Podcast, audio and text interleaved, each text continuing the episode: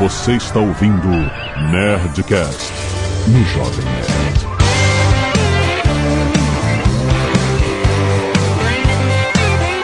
Landa, landa, landa, nerds! Aqui é Alexandre Antônio do Jovem Nerd e meu ponto tá ficando cada vez mais pra mal. Salve, salve, rapaziada! Aqui é o Lierson Mattenhauer e eu sempre erro o ponto do Alexandre. Aqui é o Guga Mafra e eu sempre como de graça na trade. Caraca, não espalha isso não. O cara não deixa eu pagar. Eu tento. Aqui é o Tucano e não tem churrasco errado. Errado é não fazer churrasco. Não. Isso é uma verdade absoluta. Aqui é a Zagal, churrasqueira de um corte só. Como assim? Só sei fazer um corte. Ah, olha aí. Fui tentar fazer outro, ficou uma merda. Não ficou uma merda, Zagal. Você quase causou um novo, um novo incêndio de níveis continentais. Não, isso é outra parada, isso é outra história. Muito bem, nerds! Essa é a semana do churrasqueiro, né? Foi dia 30 de setembro, dia do churrasqueiro, e nós estamos juntos com vários churrasqueiros aqui pra contar as histórias de vitórias e derrotas da carne. Meu amigo. E-mails! Canelada. Muito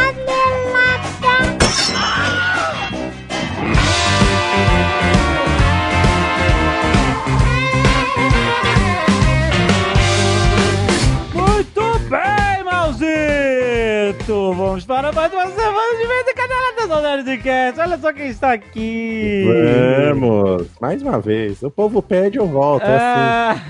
Ah, Eu sou um escravo da vontade do povo. Olha só, Malzito, eu quero falar de uma coisa. Hoje é sexta-feira, primeira sexta-feira do mês. Sextou. Sextou, já sextou. Caraca, o Nerdcast é um elemento do sextou. É, pô, nossa, é verdade. A Né? pessoa, tipo assim, dia de Nerdcast é sexta-feira, então Sextou, né? Sextou, o cara vai ouvir o Nerdcast sextando. Olha aí, que beleza. Mas quero dizer o seguinte: primeira sexta-feira do mês é sexta-feira de Nerd Tech, seu. Léo, e hoje chamar de Léo Lopes. Olha aí. Não, pelo amor de Deus.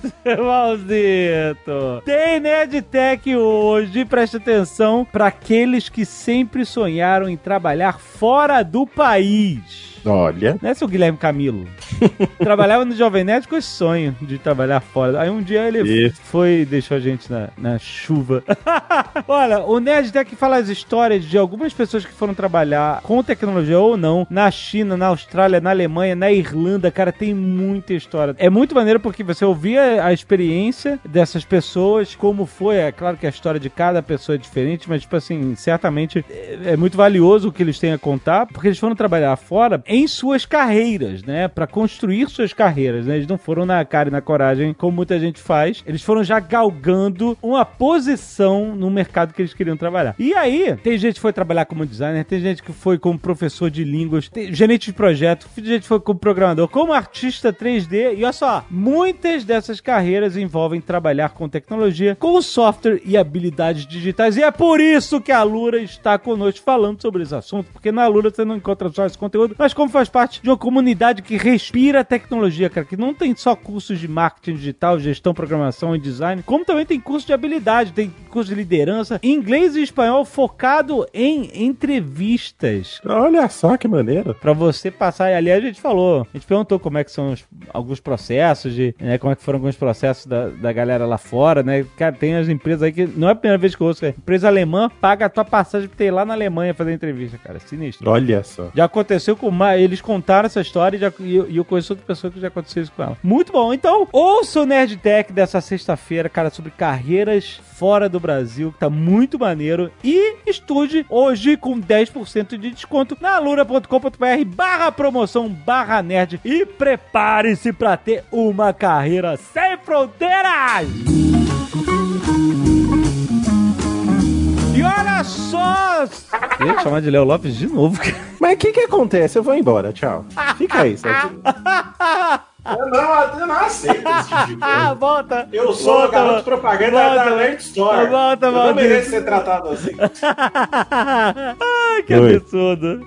Ai, olha só, presta atenção. Coringa está nos cinemas. Aconteceu. aí. Aconteceu, aconteceu. Acontecer esse filme aconteceu mesmo. Inclusive, o Azagal não está aqui porque eu, eu acho que ele está vendo Coringa. Ele falou, não vou poder. Aliás, já vão ver porque vai ter Nerdcast, né? Com certeza. Vai ter Nerdcast, exatamente. Vai ter Nerdcast. Tenho certeza que a gente vai. Com spoilers, então já vai assistir. Exatamente, vai assistir. Então, olha só, presta atenção. Quero dar um recado da UCI. Alguns pontos importantes aqui. Você tem apenas de hoje, que é sexta-feira, pro dia de publicação desse programa, até quarta-feira, dia 9 de outubro, pra assistir Coringa na UCI Cinemas em IMAX X Plus. Cara, um lançamento mega aguardado como esse, cara. Você tem que assistir uma dessas salas especiais. Como você sabe, as salas UCI IMAX tem aquela tela gigantesca, tela curva gigantesca que ocupa todo o seu campo visual, cara. Uma experiência de imersão total que você fica dentro do filme, cara, com imagem cristalina, som de máxima potência. Quem já viu sabe como é que é e sabe que esses filmes espetaculares a gente tem que ver na melhor experiência possível. Mas você também tem a opção de assistir nas salas de UCI X Plus, que também tem tela gigante, com a mais alta tecnologia de projeção, altíssima definição e ó, um sistema de som inacreditável que é o Dolby Atmos em 360 graus, cara, que tem alto-falante até no teto, é tudo mapeado, caixa de som por caixa de som, cara, é realmente, olha, faz muita diferença assistir. Vai, vai dar pra ver todas as rugas da cara do Joaquim Fênix e do, do De Niro. E, e, e ouvir aquele sapato ser esgarçado com a nitidez. A risada também. É, é. Exatamente. Cara, é, uma, é, é realmente um, ver um filme com uma sensação multidimensional de tirar o fôlego, é, é muito foda. Lembrando que Coringa é o filme da semana do UCI Unique, ou seja, de 3 a 9 de outubro você pode assistir esse super lançamento com preços promocionais. Você que tem o cartãozinho UCI Unique, cara, vale a pena porque toda semana tem um lançamento que é o filme da semana do UCI Unique você assiste pagando menos, cara. Vale muito a pena, você não paga mensalidade pra ter esse cartão, você compra ele uma vez só, cadastra ele na internet com o seu CPF e tal, e você passa a usar ele toda semana, toda semana se for ao cinema. Olha só, só em outubro, além de Coringa, vai ter Projeto Gemini, Olha aí, do amigo do Azagal, Will Smith. do Will Smith, velho contra o Will Smith novo, que eu tô muito pilhado de ver esse filme, cara. Aliás, esse filme é um filme que você tem que ver nas salas especiais de UCI também, porque é um filme que foi filmado em 120 frames por segundo. Caraca. Eu acho que eles vão exibir em 60 na maioria das salas, mas ele foi filmado em 120 frames. Isso é uma experiência de ação, cara, que você vê todos os detalhes da ação, não tem aquele blur, não tem aquele, sabe, aquele movimento rápido que você não consegue entender o que tá acontecendo. É muito maneiro. Então vale a pena. Projeto Gemini, ainda em outubro, Malévola Dona do Mal. Olha aí, não é, não é dona, não. Aliás, a Angelina pode ser sim, vai. ela Tem Zumbilândia, Atire Duas Vezes. Uhum. Exterminador do Futuro, Destino Sombrio, tudo isso em outubro, cara. Então, cara, vale muito a pena. Você vai, compra o seu cartão UCI Unique, faz o seu cadastro, você já vai ter desconto em todas essas estreias, cara. Vale muito, muito a pena. Então, entra lá em ucincinemas.com.br barra Coringa pra você comprar seu ingresso já. Espetacular, você já vai com calma pro cinema, sem correria. Vai assistir esse filme maravilhoso. Eu nem vi o filme, mas eu, eu, eu tô realmente apostando alto que vai ser um filme maravilhoso. Eu também. Vai lá no UCI Cinemas! E olha só, temos camisetas campeãs de venda na Ned Store! Maldito. Camiseta Bad Mother! A camiseta do Butcher Bill inspirada num dos filmes mais clássicos dos anos 90. A camiseta precisa ser notada. A camiseta que fez com que Tarantino, Brad Pitt, Margot Robbie, Leonardo DiCaprio notassem o Azagal, cara. Olha isso. Ele adora contar Muito essas bom. a gente ouviu essa história tantas vezes quanto a gente já ouviu a história do Azagal ser atropelado por um ônibus. Pode apostar toda. Mais, hein? Até mais, até mais. Temos também camiseta Cavaleiros que dizem Nick. Eu amo essa camiseta, cara. Tá de volta na Nerd Store, cara. Os Cavaleiros, os Guardiões das Palavras Sagradas Nipen e Niwak. Essa camiseta é espetacular. Back to the Bone, voltando em um momento espetacular. Eu estou indo para Los Angeles nesse fim de semana para ver El Camino Olha aí. e entrevistar senhor Aaron Paul, cara. Que isso. É isso que vai acontecer. Isso, this is happening. E é bitch. Puta merda, cara. Eu não sei se ele. Ele provavelmente não aguenta mais esse negócio do beat. Ah, Eu porra. acho que eu não vou falar, eu não vou, eu não vou falar. Eu não acho que ele abraça. Eu não sei, cara. O cara bateu fazendo um filme agora. velho, pô. Ai, ai, muito bom. Temos também, olha só, o retorno de uma mega campeã, outra campeã de venda, Viking World Tour. Cara, esse foi, foi uma- um absurdo, cara, de como essa camisa fez sucesso, cara. Que é basicamente a ideia de como se fosse um, um pôster de um World Tour de uma banda de rock, só que são os vikings fazendo, né? Todas, e tem as datas de todas as invasões vikings. Cara, é uma camiseta muito, Muito foda, muito foda, cara. Tudo isso você pode ver aí no aplicativo do Jovem Nerd enquanto a gente fala, ou tem link aí no post diretamente pra você ir para a Nerd Store aproveitar a volta das campeãs de venda, rapaz! Só na Nerd Store, a maior loja nerd do Brasil, vai lá! E se você não quiser ver os recados e e-mails do último Nerdcast, pode pular diretamente para 21 minutos e 23 caras de picanha. Olha só, Mauzito, essa semana saiu o GugaCast. Olha aí. Você que talvez escute, talvez não escute o GugaCast, nosso querido Guga Mafra, que sempre está aqui no Nerdcast, que está hoje neste Nerdcast, olha só.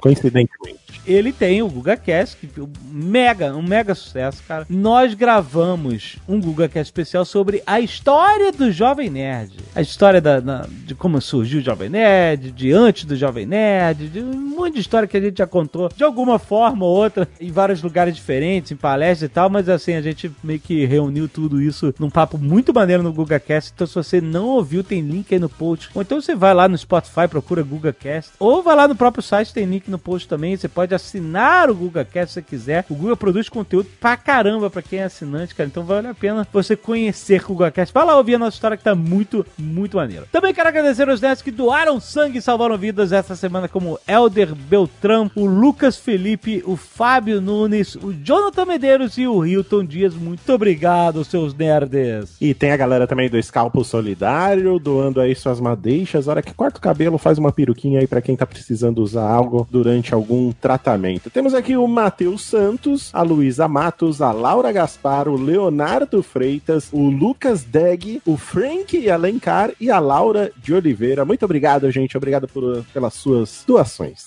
Arte dos fãs! Nós temos um Ozob muito maneiro pelo Celso Girardelli, cara. Olha só. Um... Tá me parecendo um, um Alpatino aí, né? Eu acho que ele tá um Robert De Niro, ele tá um taxi, tá um Ozob Taxi Driver, eu acho. É. É, exatamente. Temos também o Ricardo Souza nos mandou o café qualquer borra.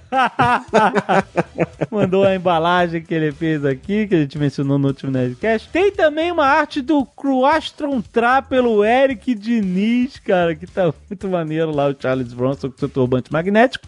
Muito bom. Tem um Dom Azagal irado pelo Elder Santos, cara. Olha que grafite, mano. Não, eu acho que tem um nanquim, tem... bom, enfim. É, e tá com a cruzinha invertida ali, hein? Só que ele tá com a coisa invertida que É. Dom Azaghal não faria isso. Ele é um devoto. Easter egg. Easter eggzinho, é o evil Dom Azaghal. Também temos aqui o Thomas Faraday em 3D pelo João Guilherme Santos Nascimento. Cara, muito maneiro. É o Thomas Faraday meio com a minha cara, né? O Thomas Faraday seria mais velho que esse. Mas tá muito maneiro, cara. Tá muito maneiro 3D. Valeu, cara. Tá, com o tentáculo ali, ó. É, o tentáculo, irado. Muito bom. Marcelo Macedo, engenheiro civil, especialista em estruturas metálicas, Vitória, Espírito Santo.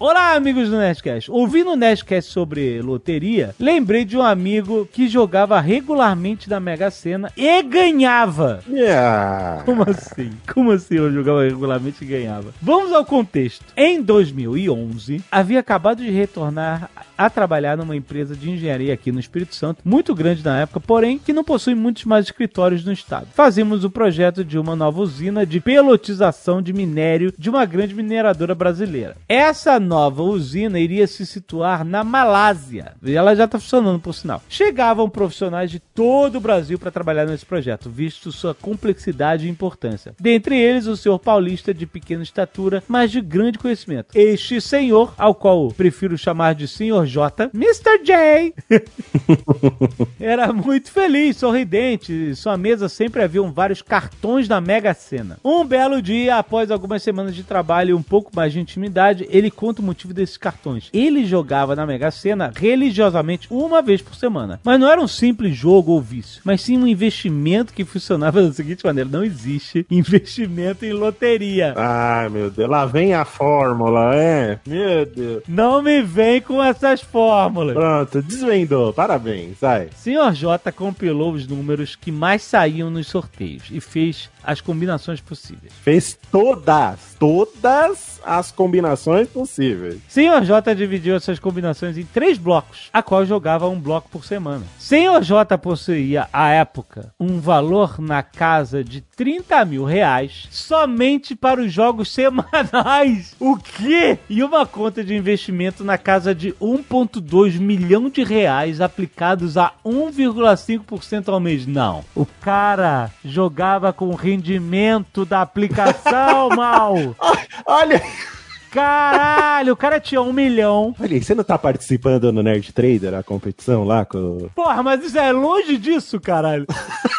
O cara tá falando em. Olha, ó, aplica essa estratégia. Caralho, o cara tinha uma conta de investimento de um milhão de reais e ele ganhava um, por, um, um meio por cento ao mês e ele gastava essa grana na Mega Sena. Olha que maluco, cara. Ele tá certo. Sempre que ganhava. Porra, como assim sempre que ganhava, cara? Pô, mas se o cara joga 30, quanto será? Quantos jogos dá? Ele ganhava quadra, ele ganhava quadra, não é possível, ele ganhava quadra, ele ganhava, sei lá, uma quina, de vez- não é possível, cara. Vamos lá. Sempre que ganhava, o Sr. J completava os 30 mil de jogos e colocava o restante na conta de investimento. No dia que tivesse 2 milhões, ele ia parar de trabalhar. Não, não, isso não faz sentido nenhum. Isso não faz sentido. O cara tem um milhão na conta e tá trabalhando. Ele, ele ainda trabalha, então. Ele recebe um salário. Então, eh, deixa eu ver aqui. Muito incrédulos, todos do escritório não acreditavam. Até que ele abriu suas contas bancárias provando os feitos. No pouco tempo que trabalhamos juntos, eu ouvi ganhando três vezes.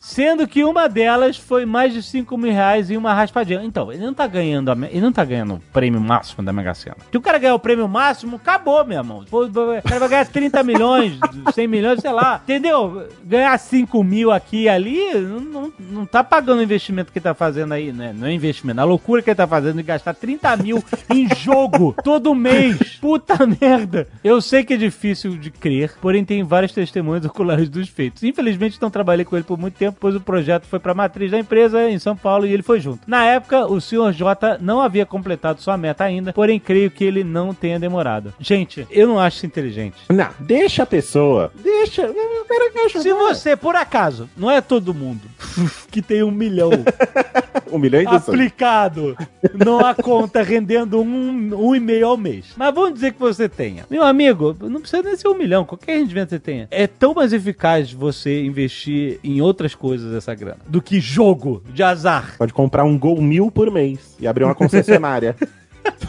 Caralho, que merda de investimento. Não ouça, não ouça conselho de investimento do Marcelo aqui. E não ouça do mal também, que puta que pariu. Maicon, Poços de Caldas, Minas Gerais. Lembra de requeijão. Ah, é, né? Posso casa me lembra de requeijão bom. É, é bom, é bom mesmo. bem que o Catupiry tá ganhando do, do, do Poço de Caldas. E tem o Aviação também, que é bom, hein? Eu vou te dizer uma coisa. O Poço de Caldas na década de 80 era uma parada maravilhosa. Aí mudou Sim. tudo. Aí Sim. o Catupiry pegou a fórmula da década de 80 do Poço de Caldas e replicou. E é isso. É verdade. O Catupiry é o meu Poço de Caldas da década de 80. que, que papo maluco. Olha. Acompanho o Nerdcast desde 2013. Achei muito massa o programa e me fez recordar da época em que conheci o programa. Preciso dizer que, apesar dos muitos comentários ofensivos que vocês recebem diariamente, continuem melhores a cada episódio. Muitos comentários ofensivos? A gente recebe? Não, eu filtro, que é para não chegar pra vocês. Você tá filtrando muitos comentários ofensivos, por acaso? O cara tá maluco aqui. Mas enfim, o que mais me chamou a atenção nesse programa foi a ideia do café de vocês, olha aí. ah, qualquer borra.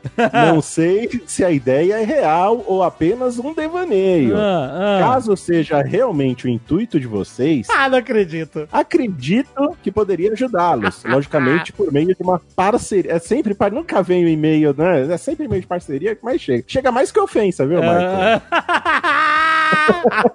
Meu pai é um pequeno produtor rural. Ah. E desde pequeno vivo e lido com o café em todas as suas fases. Olha que legal!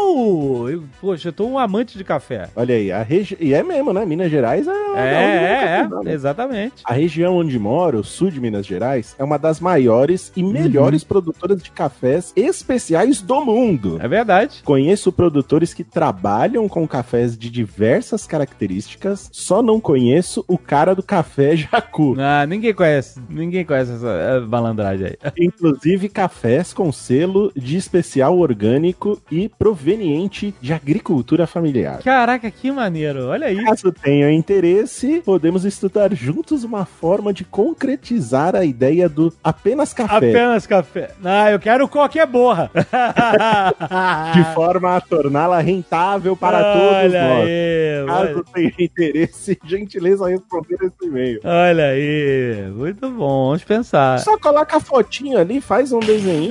do- Pede pro Júnior fazer lá um desenho.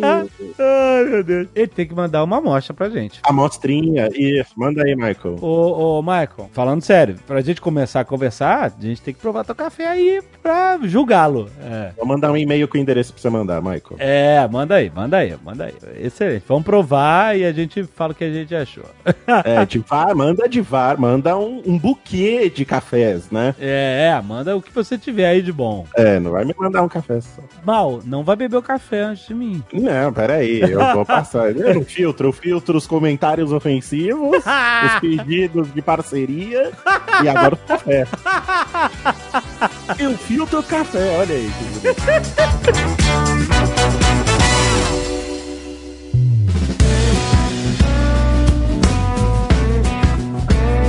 O Azaghal tava falando que essa é outra história, porque a primeira história era de você colocando fogo no azeite Não. na- no Não. mármore do Não inferno. É botei isso. fogo no azeite. Eu queria fazer um, um bife. Um bife na chapa de metal. New York Steak. Fui lá nos Estados Unidos. Não era, não era New York State. Não era? Era um ribeye. Comprei a, a Iron Cast, que chama. Então, qual é dessas para-chapa de metal? não é metal, é aço, né? Iron é aço. Não, ferro. Ferro Ferro fundido, fundido. caralho. Ferro fundido. Ferro, homem de ferro. É Iron é ferro, é isso. Ferro fudido. É assim que você distingue o ferro do aço? É assim. Com Iron Man? É, porque o super-homem é homem de aço, né? É Iron Man of Steel. Iron, Iron, É- Iron. Ah, entendi. Entendeu? Um é Iron Man e outro Man of Steel. Eu tenho problema com aço, ferro, direita e esquerda.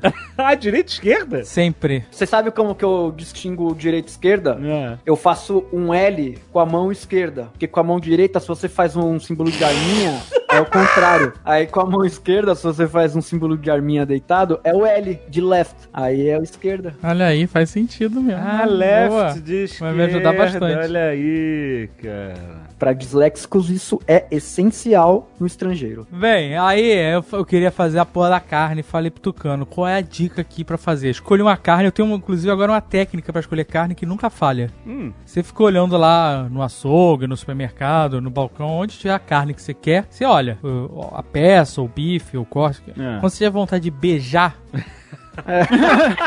é essa que você tem que comprar. Eu só compro a carne que eu tenho vontade de beijar ela.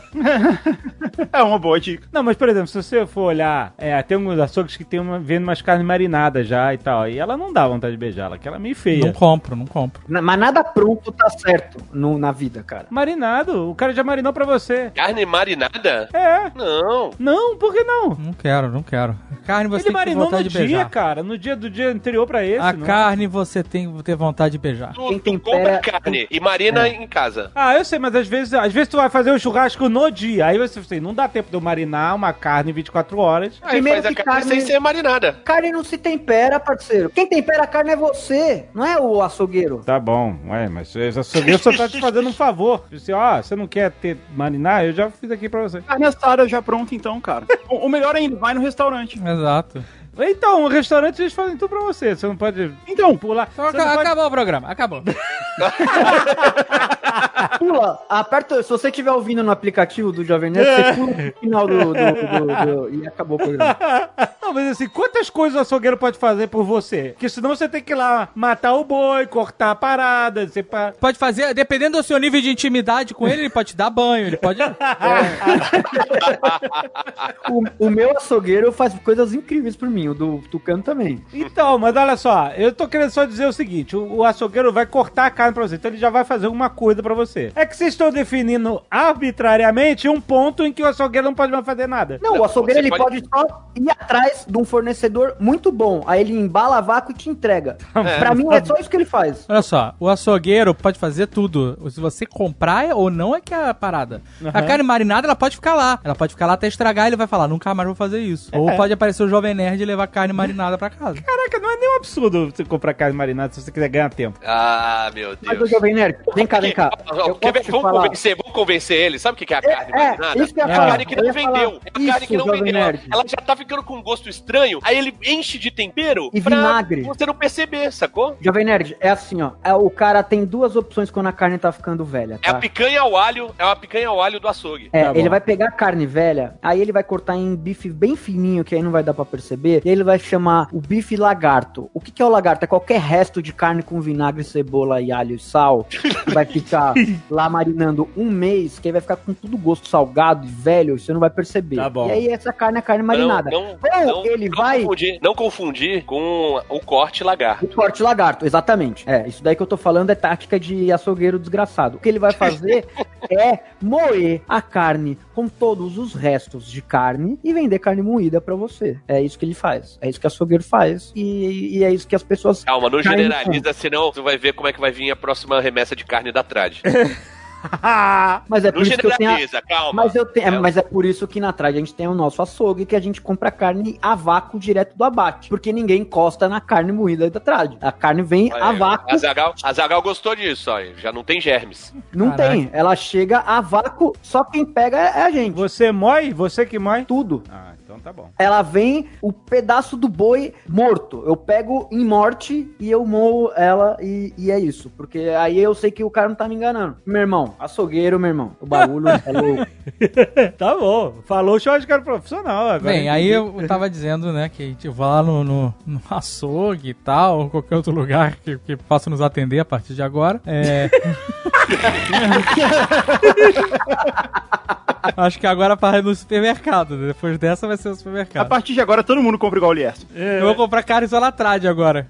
Não, o que eu quero dizer é, existem açougueiros que fazem esse trabalho de irem atrás de fornecedores de qualidade. O Tucano conhece muito bem, o fornecedor de carne do Tucano é esse cara. Mas não é se Celdride de todos os açougueiros comprar carne e vender pra você? Sim, só que tem gente que passa, ah, pega essa carne que já passou na mão de outros quatro fornecedores e distribuidores, ô Dave. O cara comprou do, do dealer X, que comprou do distribuidor Y, que passou na mão do, do fornecedor W e que aí chegou na mão do SXZ e, e aí chegou na mão de outra pessoa. E aí a carne, na hora que chega na sua mão, já chegou totalmente passeada e já passou na mão de um monte de gente. E aí, cara, é, você pensa Fora, quanto tempo fora que, fora a maioria do- dos açougues que não são empenhados no seu ofício, você não sabe qual é a genética do. Você não sabe como o Exato. boi é, é alimentado, como ele é confinado. Exato, a é... gente vai falar depois. A, a- a gente vai fazer um jabá, mas é um cara que merece ser citado aqui, que é o açougueiro do Tucano, que é o Netão. A carne do Netão sai lá do, do, do Barcelos e chega no Netão. Dois pontos. A gente sabe quem que criou o boi e aonde ele chegou. O- a gente sabe que o Barcelos é um cara que cria geneticamente os bois. A gente sabe que ele, cara, pra ser do protocolo de carnes dele, ele faz tipo ultrassom nas vacas. Ele sabe o nível de marmoreio da vaca que vai nascer da barriga da vaca, mano. Se não vai sair daquele nível. Ele faz. É ele real, faz- mano. Não, ele faz Não ultrassom, mas ele não no feto, tá ligado? É,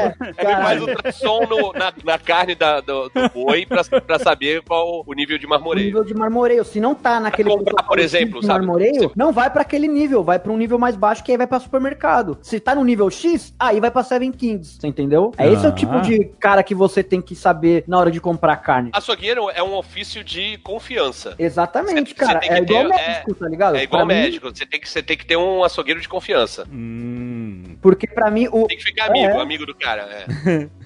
por isso que o Netão, que é o açougueiro do, do Tucano, é um cara de confiança. Porque é o cara que dá o ganha-pão do Tucano, mano. Ele é o principal homem de confiança do cara. Porque é o cara que entrega o principal produto dele. Mas aí esse é o cara que trabalha pra mercado, business to business. O consumidor que quer fazer uma carne boa em casa. Não, não, não, não. O Netão tem O um Netão açougue de vende. bairro. É o açougue de bairro. Você vai lá e fala pro Netão, Netão, quero comprar essa carne aí, que é a carne que o Dave quer beijar. Tá lá no açougue do Netão. Existem açougues que fazem esse trabalho. Agora, grandes mercados aí, tipo, o. Vai, eu não, puta, eu não queria citar nomes, mas. Supermercado, supermercado mesmo. É o supermercado verdinho. Sugar Loft. Tal.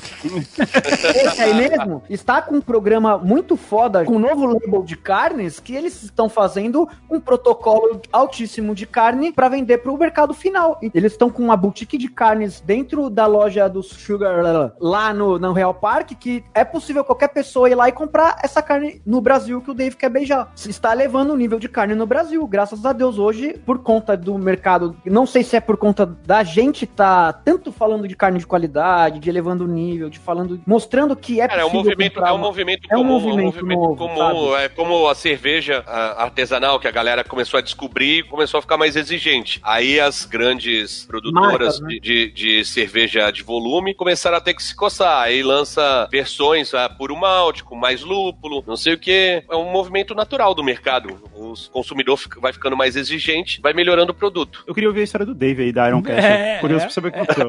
Ah, é, a, gente, foi parar lá no, no cu da vaca, na trepada do boi com a porra boa e esqueceu do, do Dave botando fogo. O cara faz ultrassom no saco do boi pra ver se a galada do boi é marmorizada, exato. Se a porra é rala ou não, e esqueceu do boi botando, do Dave botando fogo na casa. caña! Eu sei que eu comprei a parada, e aí eu fui, comprei a carne, escolhi uma carne, mandei foto, falei, essa aqui, tá boa, não tá? Nessa época ainda não tinha a técnica do beijo, eu, eu ficava mandando pro Tucano. Falei assim, eu tenho, não posso ficar incomodando o cara toda vez que eu comprar uma carne. Aí, eu agora desenvolvi essa técnica, a técnica do beijo. É, Técnica do vídeo. Aí eu cheguei em casa, eu não sei, eu sou um péssimo cozinheiro, eu quero deixar isso bem claro. Péssimo churrasqueiro, eu não sei fazer nada, eu sou uma negação, eu sempre esqueço alguma coisa. E aí eu já fiz carne várias vezes, e aí eu esqueço de botar a porra do sal na carne, e por aí vai. Aquilo, né? Então nesse dia eu fui um passo a passo enchendo o saco do russo. Ah, deixa a carne meia hora fora pra ela ficar na, na temperatura ambiente. Beleza. Agora salga. Aí eu, eu tava em paralelo fazendo um double check com o Lierson, né? Que eu queria ter a melhor experiência possível. Aí o Lierson, usa aquele sal Maldon que eu falei pra tu comprar. Eu botei o sal Maldon. Salmão. Hã? Bota aqui? É o nome do sal, Maldon. Maldon, cara. Ah. Caminha de sal que o bagulho é finíssimo, tio. Mas é aquele só com a lasquinha? É uma escama de sal. Mano, é o fino do fino do fino. E aí, aí eu fiz lá, botei a carne, deixei ela é, descansando e fui fazer, vou esquentar a Ironcast. E aí eu comprei um termômetro a laser. Olha só, que besta. Não é caro. No- quando a gente viajou, eu comprei nos Estados Unidos. Não, não, é uma boa ideia. Você não, É uma não puta erra. ideia. É. Aham. É, é coisa de material de, de, de, de- Você compra qualquer Home Depot. Mas ele é especial pra culinária? Não, eu comprei qualquer loja de material de construção. Ah, tá. Mas, é ele só você manter ele limpo, é isso. Não, eu sei que vocês vão enfiar o na carne. Mas eu quero dizer o seguinte: a leitura dele é acurada para uma. Ah, não é uma parada científica, mas é o suficiente, né? Tá, ok. É melhor do que eu botando a mão em cima da Ironcast e achando que tá quente. Aham. Aí eu botei, liguei lá e o Tucano fa- eu falei assim, qual é a temperatura? Porque, né? Aí o Tucano falou assim, com todas as palavras, tem que ficar igual ao mármore do inferno. Isso na, na, numa chapa de ferro. De Ficou- ferro. Aham. Isso. No fogão da cozinha. Você não tá na churrasqueira. Aí não, tava na churrasqueira, exato. Aí eu botei, liguei no máximo a parada. Deixou lá. E deixei, deixei e fui medindo com, Com laser. um termômetrozinho laser, sabe qual é? Aqui, Aí eu botei o azeite. Ele falou, bota o azeite. Eu- porque eu comprei uma Ironcast que é aquela que é. Como é que eu vou dizer? Ela é canelada, sabe? Ela não é lisa. Ela tem uns, umas elevaçõezinhas. chama estria. Estria, isso aí. Aí botei. Aí eu, eu falei, o Tucano falou assim: bota azeite. Aí eu falei, mas a minha tem essa parada dessa estria. Então eu boto quanto de azeite? Eu boto que nem uma piscina de azeite ou eu boto que nem um chão molhado de chuva? É muito poético, cara. Caralho, eu vi o chão. beijar. carne, chão molhado. Eu tava me esforçando pra fazer um prato decente na minha vida. Além de, de, de cereal e, e misto quente, que é só isso que eu sei fazer. Cereal. Porra, é essa? Uma vez eu fiz macarrão e eu joguei fora porque ele começou a fazer espuma, achei que tava estragado, cara. Esse é meu nível de cozinha. Caralho, mano. Esse é meu nível. Em compensação, eu já comi muita coisa estra- estragada porque, né? Porque não espumou. Porque não espumou, exatamente. Aí eu sei que eu tava lá medindo a parada com o termômetro. Minha temperatura subindo, subindo, até que o termômetro começou a dar WO, sacou é? Não conseguia mais medir a parada. Tava Chernobyl. Tava Chernobyl. E eu comecei a medir a temperatura pela alça da Ironcast. Na alça da Ironcast tava, sei lá, 290. Ué, mas e, e dentro tava o quê? Eu não sei, cara. O núcleo tinha fundido nada? já. Eu não sei. O laser dizia o quê? O, no, no, no laser falava assim, não consigo. Não consigo, laser não não consigo. consigo. Eu não consigo. Não consegue, né, Moisés? Caraca! Tava... eu falei, eu acho que tá pronto. Eu acho que esse é o mármore do inferno que o cara tá querendo aí. Aí eu Mas botei. tá, peraí, peraí, quantos graus tava na, na, na, na, na alça? 290. Celsius? É. Celsius? É. Caralho! Não, o- a, a- a pistolinha não pega mais de 300. Caraca, mano! Aí eu fui botar o azeite quando eu tava quente já. É real, porque é- o azeite é o combustível. né? E aí quando eu botei o azeite, o negócio explodiu. Nossa, cara. Mas você botou a carne. A carne tava na parada. Não, aí eu vi o fogo e falei, porra, essa é a mármore do inferno. E joguei a carne dentro. Peraí, a hora que subiu labareda, um- uma labareda de fogo, você achou que tava. Eu tentei apagar o fogo com a carne. Então, você achou que tava normal, que era aquilo que tinha que ser feito, era pôr a carne na labareda. Então, cara, eu tava seguindo as instruções de um cara que sabe, que vive dessa merda. Põe a carne na labareda. Então, eu tentei apagar o fogo com a carne, tá vendo? Ele bateu na chama com um pedaço Pau! de um steak. Um New York Steak. Ele Prime rib. Pera- Não, era um ribeye. Era um ribeye. Riba, riba.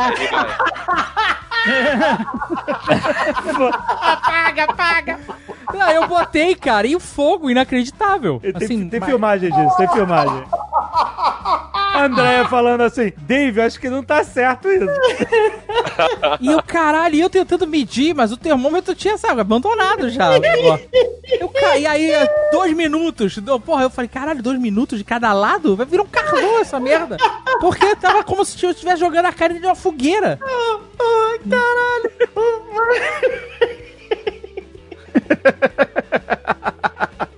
E o pior é que eu ficava mandando filmagem pro Lierson, de caralho, olha o que tá acontecendo, e pro Tucano, e o Lierson só mandava áudio rindo. Exato. Olha só, olha, olha os áudios, olha os áudios do Lierson rindo. Caralho, mano, que.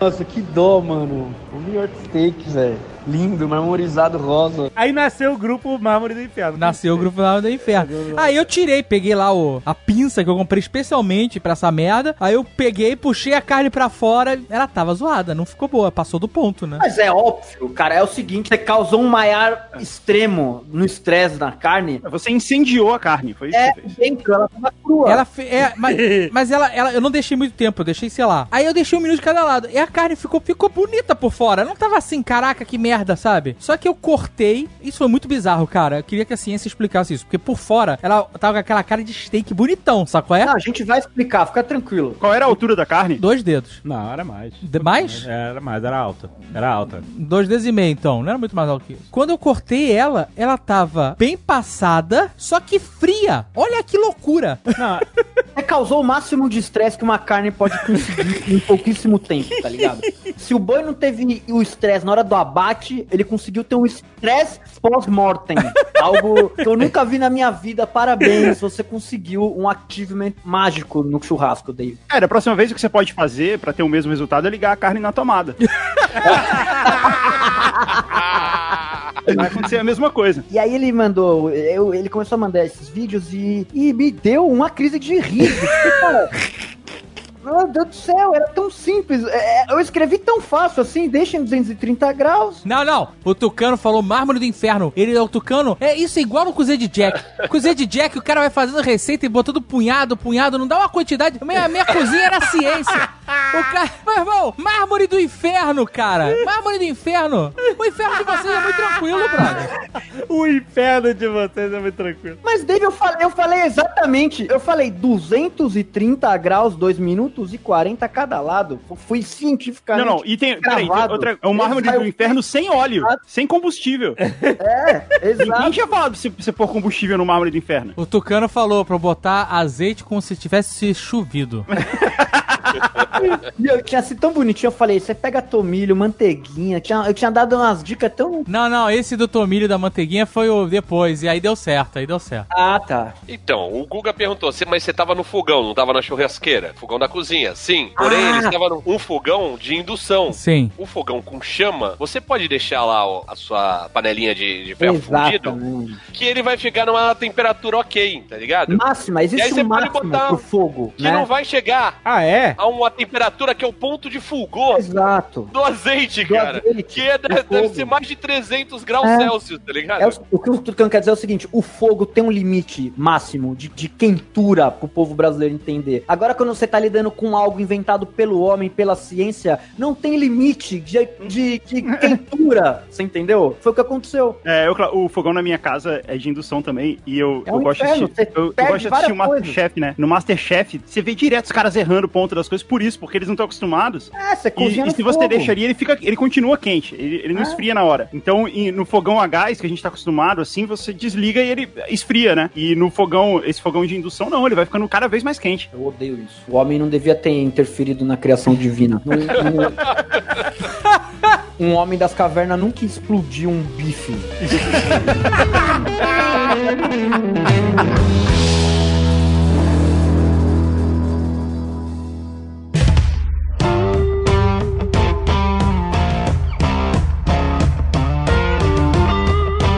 Liesson tá rindo aí e tal, mas ele passou por um perrengue igual o meu. Exatamente, só que o meu não foi entre três amigos, o meu foi dando uma aula pra, um, pra um- uma rapaziada enorme. Eu fui contratado por uma marca de molhos e ketchups famosa aí, né? A segunda do mercado hoje, que eu não vou falar o nome. Mas cheguei lá na aula, cheguei lá com pompa e circunstância, o chefe, Lierson Matenha, Avental de couro, como é que. avental de couro, caralho e tal, toda aquela pinta, não sei o que, é, o bagulho lotado lá. Agora vai rolar, mano, era tava todos os aventaizinhos lá, Masterchef, não sei o que, e aí era uma aula onde as pessoas iam se juntar em times de quatro pessoas e eu ia dar uma aula, é tipo Masterchef mesmo, e aí ia ter uma bancada de ingredientes e as pessoas iam ter que, tava eu e mais dois, três experts mesmo, assim, da área, e ela- as pessoas iam ter que. Tipo, eu era Paulo Oliveira, ia ter mais o resto da rapaziada lá, ia ter que ter uma aula de Masterchef lá, e quem ganhasse ia ganhar um curso lá em alguma escola de. Eu, se eu não me engano, era até na Cordon Bleu mesmo. E aí, beleza. Cheguei, expliquei, dei toda aquela oreiada que a gente sempre dá, que hambúrguer não leva. Não tem tempero não sei o que. E aí, a mesma coisa que eu falei pro Dave, de 230 graus na chapa, 2 minutos e 40 de cada lado. Aí eu cheguei pra porra do assistente do caralho da empresa multinacional que tava lá, que era um chefe, que ele conhecia a porra do fogão, falei, deixa no quente, no mais quente. Tá bom. ele deixou a porra do fogão de indução no mais quente. Ah, Aí eu peguei, falei, então aí você pega vocês aí, deixem o fogão no mais quente e coloquem um hambúrguer. mas aí isso na aula, já rolando a aula. Isso eu com 80 pessoas olhando pra mim e crendo que eu era o maior expert de, de hambúrguer que o planeta Terra já viu. eu pego o meu hambúrguer e coloco no mármore do inferno. o hambúrguer explodiu. Eu não tô brincando. É, porque era carne moída, né? Era, eu coloquei, ele começou. Mano, a água, ela entra em ebulição muito rápido nesse bagulho. Ela começou. Ele começou. psh, Tá! E aí ele. Mano. E aí começou a sair uma fumaça desgraçada, cheiro de queimado. Eu, mano, caralho, que vergonha, velho. Era numa frigideira. E eu, tipo, ensinando a fazer a galera numa frigideira. Eu, velho, na moral, rapaziada, papo sério mesmo. É. Pode crer, é isso aí. É... E é isso aí. Firmeza, e é isso aí. Eu não sei usar essa porra desse fogão de boy. E é isso aí, fogão de boy eu não sei usar, mano. Foi mal. Aí, abaixei, achei a temperatura, pedi um termômetro, falei, ó, é, isso pode acontecer, né, mano? e aí eu peguei, achei a temperatura da parada e aí ensinei. Não, Igual deu certo. Pô, não. Não, depois deu certo, só que, mano, É. Depois deu certo, tava todo mundo coberto de carne moída, mas deu certíssimo. pô, o bagulho explodiu, Guga. Caralho, isso que vergonha, mano. Tava dando uma aula, sacou, mano? Você fala assim, ó, já vou começar ensinando como não fazer um hambúrguer. Os perigos do hambúrguer explosivo. E se você pensar bem, foi melhor ter explodido, porque senão ia ficar só uma merda. E não, não É. ia aparecer. é verdade. Porra, velho, mas esse fogão de indução, o bagulho é mó bosta. Eu nunca mais pus a mão em um fogão de indução, cara. Na hora que o Dave mostrou que era o fogão de indução, eu só, tipo. Eu tenho, eu tenho, eu tenho marca de bacon no teto da minha cozinha, porque uma vez eu fui gravar e aí eu, eu tenho um cooktop de, de indução e aí eu, eu aconteceu a mesma coisa, fui botar um bacon e voou gordura de bacon até o teto. Nossa, mãe. Qual que é o pá desse bagulho? É pra doce, não é? Porque doce necessita de precisão. E fogão de indução, você sabe exatamente a temperatura que tá pra se manter por X graus há tanto tempo nessa temperatura, né? É, ele Então- fica. E você tem que ter a panela de indução também. A panela tem, É, tem que. então. Não, mas aí é quando é indução magnética, né? Essas paradas aqui. Não, não, não. Mesmo quando é fogão de indução normal, ele tem que ter uma panela que. Tem que ter uma panela certa. Não dá pra você que, pôr uma que, frigideira. que mantém a temperatura que ele transmite pra ela, entendeu? Tipo, não dá pra você se, pegar. Se fizer com qualquer panela, vai funcionar, mas não, não é a mesma coisa. Ela vai esquentar demais, entendeu? Ela não vai Ah. segurar a temperatura dele. Exato. E aí o bagulho vai chegar e, e vai. E quando que a gente vai começar a falar de churrasco? Porque até agora. Até agora a gente só falou de bife frito, né? Eu queria falar um negócio que o Dave falou aí, que é de ir no açougue. E uma coisa que eu aprendi ao longo. Eu, eu não sou nem perto do profissional que o Lierson e, e o Tucano são. E nem tenho um açougueiro de confiança. Mas ir no açougue, então, é uma situação de, de segurança, entendeu? Porque você chega lá, principalmente esse açougueiro do supermercado, assim, ele julga você com o olhar, né? Então você chega lá e fala assim, putz, eu quero uma picanha, o cara já olha, hum, picanha. Picanha. Sabe? É, não sabe, manja. não sabe o que não faz. fraga. Não fraga, É. não fraga. Aí você fala assim, putz, eu quero contra filé. Tu não sabe comprar contra filé. Tipo, to- toma aqui, ó. ó, Compra esse aqui. Aí se você desafia ele, fala assim, não, mas não tá muito bom. Aí ele fala, tipo, quem você pensa que é? Pra discutir comigo, um profissional aqui da faca. Que eu tô com uma faca na mão, amigo. Tô com a faca na mão e com uma luva de chainmail na outra. o mais próximo de algo medieval que possa ter hoje em dia é um açougueiro, maluco. Então, aí o cara olha pra você com aquela cara assim de tipo, você não tem moral pra vir aqui e debater. Então você tem que chegar lá com a confiança já de que você vai debater com o cara. Você não vai aceitar o que ele vai te mandar. Ah, não pode aceitar? N- n- Ah, É que você não confia nos seus açougueiros, cara. então, mas Ô, é. Alexandre, mas- você come água, carne marinada, irmãozinho. Confiar no, no açougueiro, mano. Então, esse é o ponto. Você, não tem que confiar no açougueiro, você tem que confiar em você mesmo. É. Você tem que saber o que você tá fazendo. Caralho! Coach quântico da carne. Pesado. Você tem que saber o que você tá fazendo. Você chega lá, se o açougueiro falar que a carne não tá boa, você tem que falar assim: a carne não tá boa, eu quero aquela outra ali. Abre uma peça nova aí pra mim. Entendeu? Hum. Tem que ser assim. Aham. Mano, isso E dá um B.O. Se você não falar pro cara com segurança, ele vai falar assim: não, você não pode fazer isso. Não, pega ali da bandejinha, ó. Tem, tem a bandejinha já tá cortado ali, pega ali. Se você não, não agir assim com o cara, ele não vai te respeitar. Ah. Cara, e aqui nos Estados Unidos é pior ainda, porque as carnes, os cortes são completamente diferentes, né? Porque. Muda então- nome, é porque aí tem muito. Eles mudam os cortes aí. É, é totalmente a- explicável por causa do American Barbecue, né? É, a o churrasco, o churrasco americano, em geral, usa mais o, o dianteiro, que aqui, É. durante muito tempo, a gente não. Era uma carne desprezada, né? Por exemplo. É ainda, né? É, hoje em dia já a galera já valoriza mais o acém, o peito, Peito, né? É o- É o sim, brisket, o Denver, o prime steak, essas carnes todas que são excelentes pra fazer churrasco, só que a gente sempre fez com o traseiro aqui, né? Não, então, eu nunca nem tentei, assim, eu nunca nem, nem cheguei. Porque fazer esse churrasco, é, o American Barbecue, que é de, de brisket, coisa assim, ele é outra coisa, né, cara? Ele é defumado, a churrasqueira é fechada, ele fica. É mais, é mais parecido com o churrasco de costela, né, que o brasileiro faz. Que é um negócio que é pra ficar lá horas É, com a carne é. derretendo. Que é a parada do sul, né? Uma parada bem do sul. A, a parada do Brasil, né? O churrasco no Brasil, assim, a gente pode é, discutir um pouco essa história. Durante durante muitos anos ele foi basicamente picanha. Picanha e linguiça, tio. Rio e São Paulo, churrasco é- foi, durante muito tempo, picanha e linguiça. Exatamente isso. Mas isso é, É, porque a carne, a carne brasileira era de no sul tem costelão demais, né, cara, também. No sul tinha outros cortes e tal, mas onde a gente tá, né, onde rola mesmo mainstream do churrasco, o espeto corrido, é a parada é a picanha. A foto de uma churrascaria, pra você reconhecer, é aquela picanha, né? Picanha. Mas esse, esse lance da picanha é porque a carne brasileira era de muito má qualidade, né? Muito bosta. É, mas Então- essa é a história então, da carne no Brasil. É, né, a velho? picanha era a única carne que era razoavelmente decente Mas ali. assim. me dá um negócio assim, tá ligado? Ver a galera falando mal de picanha. Porque parece que picanha Mas é uma merda fala de mal. carne. Não, mas ninguém eu falei mal, eu falei que só era. Hoje em dia, se fala da picanha como se, se a picanha fosse uma porcaria que enganou a gente durante anos. Não, era a única opção, era só isso, é. Não, não, não era. Pelo contrário, era a única que era decente. Ela era melhor porque era a única que era decente. Não, eu, eu gosto de picanha, ainda gosto. Mas hoje, ah, o meu corte de churrascaria preferido é fraldinha. Da Jardins Grills, especificamente.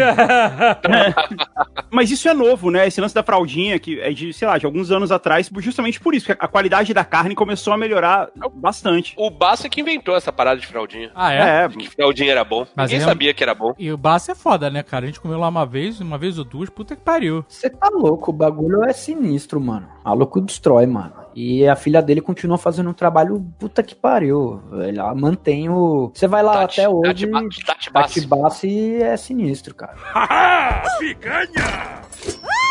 O que eu tenho gostado agora, né, hoje em dia, né, do, do churrasco é que a rapaziada tá começando a aprender e a se dedicar e a dar valor em churrasco no Brasil, porque é um negócio que antigamente pra churrasco até pouco tempo atrás era desculpa pra ficar loucão e só. Até pouco tempo atrás, semana passada, você tá dizendo.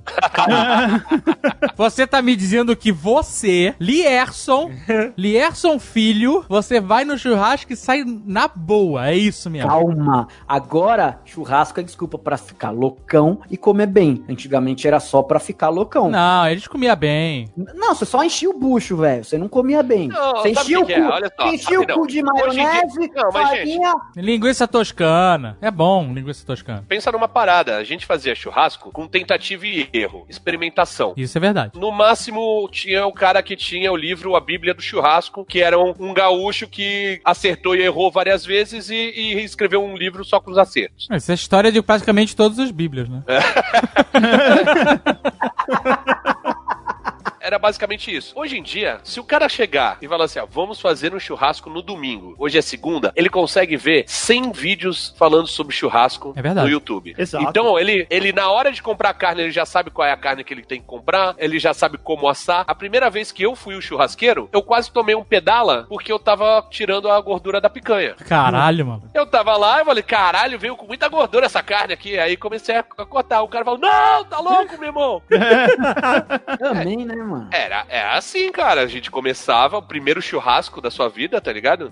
Aqui nos Estados Unidos, os caras tiram a gordura sem dó. E cara profissional, assim, cara do nível de vocês, o cara, a gordura tem que ter, tipo, é, meia polegada. Então, se tem mais de meia polegada, o cara vai lá e corta sem dó. É, mas depende do corte, né? Depende do que tá fazendo. Pra grelhar ou pra defumar? Pra grelhar. defumar, pra defumar eu concordo, porque sem, se você deixa a gordura, a fumaça não entra. Mas pra grelhar não faz sentido. Não, pra grelhar. Aí ele tem que tomar um tapa na cara, uma raquetada. A bistecada na cara. Um tomahawk na cara.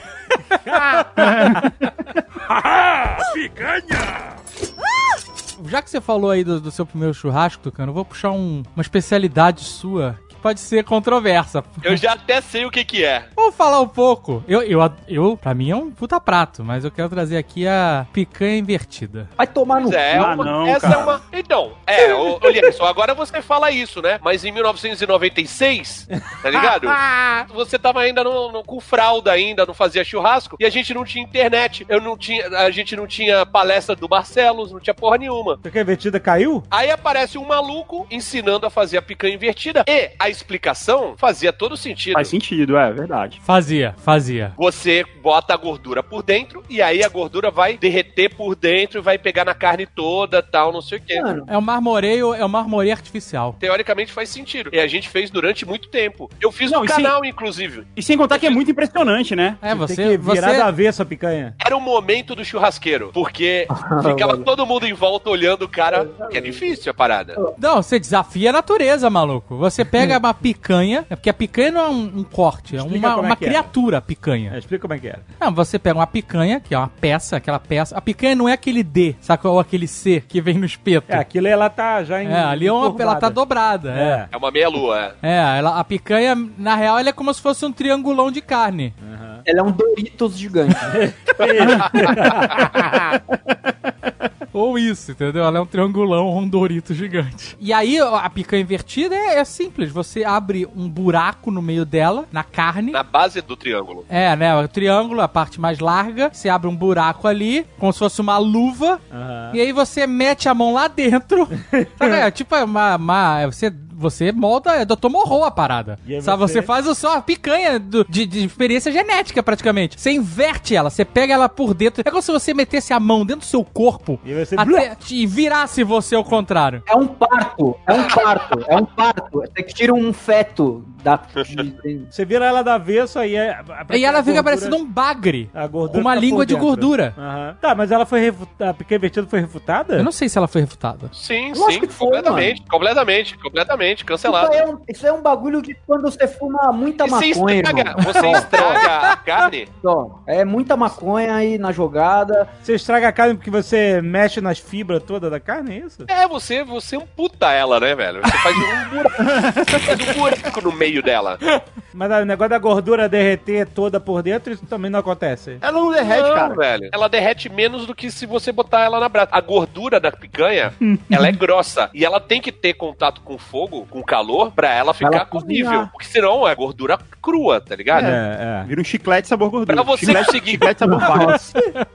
Pra você conseguir derreter a gordura da picanha invertida, ela tem que estar bem Em contato. passada. Ah, É por isso que a galera corta a gordura de picanha igual abacaxi, tá ligado? Quando vai colocar na grelha. Tem muita Ah, gente que quem- mete Quem, essa quem já fez isso também? O quê? Botar abacaxi em carne dura. pra Eu já ouvi maciar. falar dessa história. Pra- Mano, pra uma, dar uma ó, maciada. ela né? realmente, ela realmente amacia muito. Lógico que pega gosto. E uma vez eu fui fazer isso e esqueci marinando no abacaxi. Quando a gente foi fazer, ela se desmanchava, mas não se desmanchava de um jeito bom, tipo, sei lá, Salt Bay. Virou se carne desmanchava de virar, de, de virar uma farofa na boca, tá É, ligado? mano. caraca! É porque que- é ácido a parada? Ácido do, do abacaxi? Acho que é, alguma enzima que tem no abacaxi que Caraca. Pra quem come muita carne de terceira, porque não existe carne de segunda, terceira ou quarta, né? Mas, tipo, abaca colocar abacaxi em cozido e, carne, e panela de pressão é o truque do terceiro mundo pra quebrar isso. Como assim, terceiro mundo? Por? Porque eu aprendi isso com minha avó. Minha avó lá na Bahia, a galera usava muita carne ruim, dura, de peito, charque, essas coisas aí de quem não tinha grana. Bom, são truques de quem. É da onde vem o American Barbecue também, né? Porque é, se a gente for entrar na história do American Barbecue aí, o Tucano já teve essa aula comigo junto com o nosso querido amigo Panhoca. Por que, que a galera usava fumaça pra defumar a carne? Porque os escravagistas americanos ficavam com as carnes boas e deixavam pros índios, pros, pra galera, o, o peito, a senha, o caralho. Não, cara, é assim, olha, eu, vou, eu já vou parar aqui. Essas histórias que o, o colonizador comia uma parte da carne, a boa, e dava a parte ruim pro escravo ou pro colonizado, eu- não é verdade, ele dava zero carne. Não é,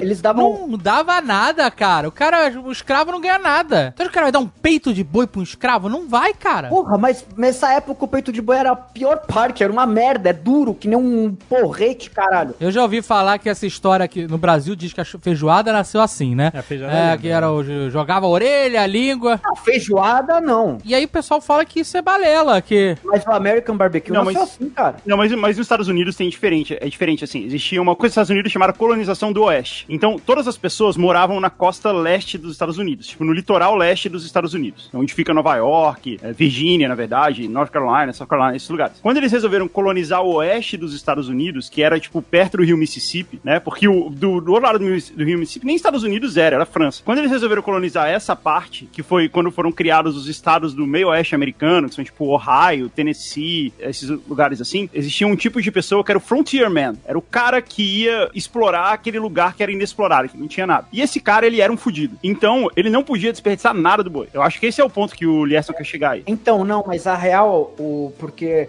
essa lenda aí, que é a lenda do Barabicu, porque precisa ter o índio pra entrar o nome do barbecue. Na jogada. Ah, porque, sei. porque a lança aonde eles enfiavam no peito pra defumar dentro dos buracos, que eram os pits, que daí que vem o nome pit smoker, que eles faziam os pits, que eram os buracos, colocavam Uhum. a madeira lá, botavam fogo na madeira e colocavam o barabicu. O barabicu era o espeto onde eles espetavam os peitos. Caraca. E de Então, barabicu é, é, mas esse- veio é, o barabicu e essa é a versão americana. Mesmo o Panhoca fala que tem várias versões e que nenhuma é comprovada, sacou? São, é, porque são- tem a versão Exatamente, são versões. é francesa, né? Você lembra da de versão barbacoa, francesa? de barbacoa. é, que É, era o- da- o do barabicu- rabo ao O Barabicu, nariz. né? inclusive, é, a parada dos índios não é nem dos Estados Unidos, né? Das Antilhas. E depois foi É. pro, pros Estados Os Unidos. Os americanos, é, essa fita aí. Qual era a lenda do barbacoa? Porque os Ah, franceses utilizavam, quando eles faziam churrasco, eles, eles enfiavam o espeto do rabo ao focinho, que eu não sei da onde é em francês, que na tradução literária é do, do rabo ao focinho, que quer dizer do Barbie ao cu. Talvez, Olha?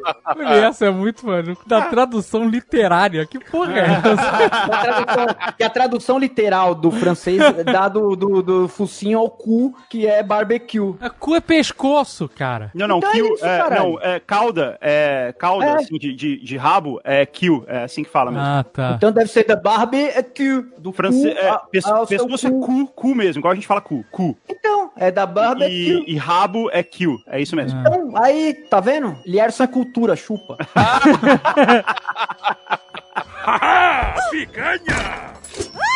Queria perguntar um negócio do sal, porque cada um diz uma coisa. Já vi mensagem do Tucano e do Lierson, falou assim, bota o sal antes, aí bota o sal depois e tal. E aí? Pera aí, o Salt Bay bota o sal depois. Não, o certo é pôr depois, cientificamente. É que pra quem é iniciante, pra não errar, É, mas eu já vi receita profissional, o cara fala assim, bota sal e pimenta na carne crua. Não, não, não, calma, rapidão. Assim, esse negócio do cientificamente é, é muito complicado. Eu porque não é exatamente cientificamente. tá ligado? Mas é o seguinte, se você deixar muito tempo a carne salgada, ela vai tirar a... Vai a- reter líquidos.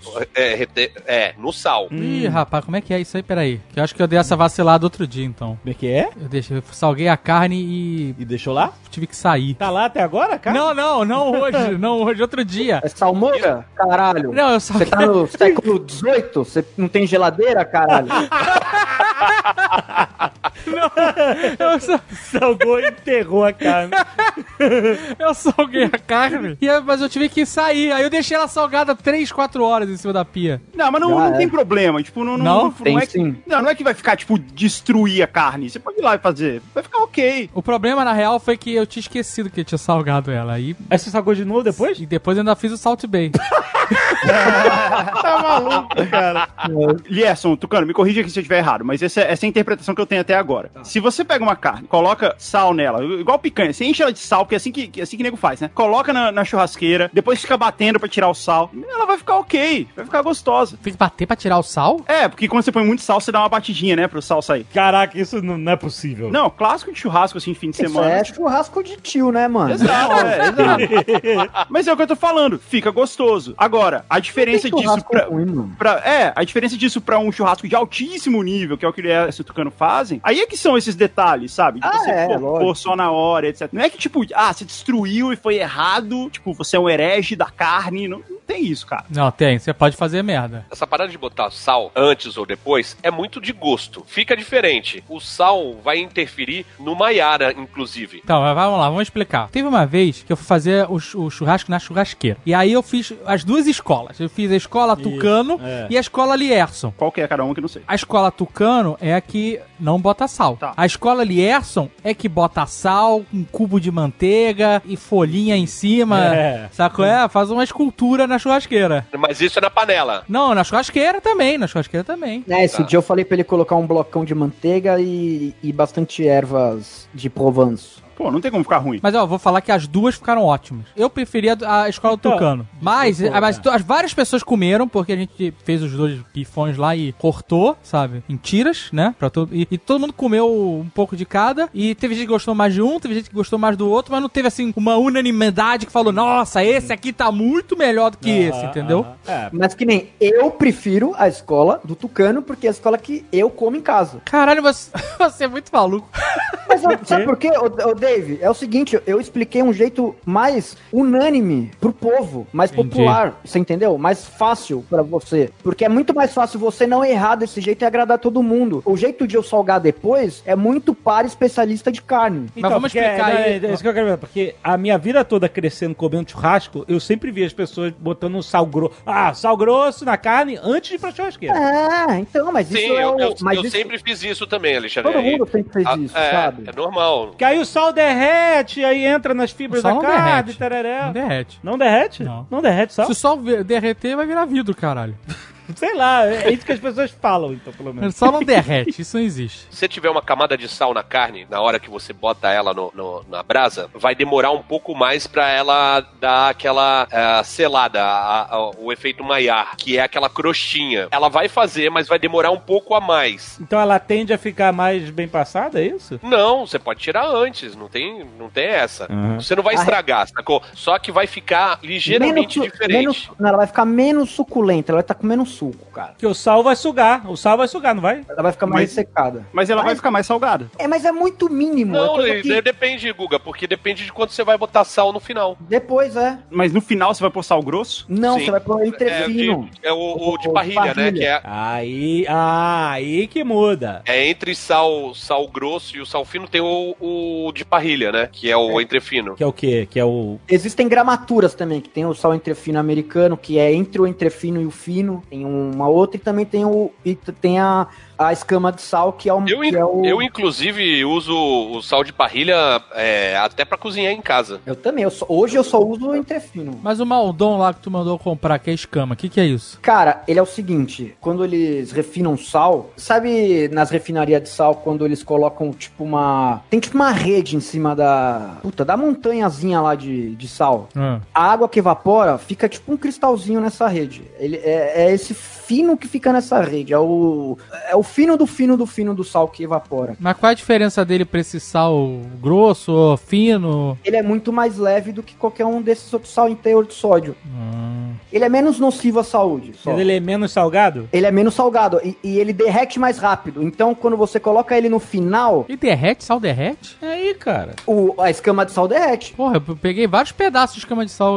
Alguma coisa errada aí, então. Você cortou lá, aí você jogou ele lá no bagulho, na carne. Se você não jogou muito, né? Se você espalhou ele bem, ele vai pingar na carne em um segundinho ali, ele já vai dar uma, uma derretidinha, você vai sentir só um craquezinho dele. Você não derrete, ele absorve. É, ele absorve, ele absorve. Então, mas aí, aí eu tenho a dúvida aqui. Qual é a diferença de pegar um bife ou uma carne, uma picanha, peça de carne, passar sal nela, botar na churrasqueira, esperar ficar pronto e cortar, pegar uma peça de carne a mesma, botar nada nela, botar na churrasqueira, deixar ficar pronta, cortar e aí botar sal. Qual é a diferença disso? O que, que acontece com essas duas peças é, no final? Absorção de, de, de umidade, caralho. A carne, quando você pegar a carne, se você salgar a carne antes, ela vai absorver muito mais sal. Ela vai poder estar uma carne muito mais salgada na hora que você comer ela no final. Mas menos molhada, assim, menos um. Se você salgar antes, ela vai poder estar menos suculenta e mais salgada. Se você salgar depois, ela vai poder estar mais salgada, só que Mais suculento.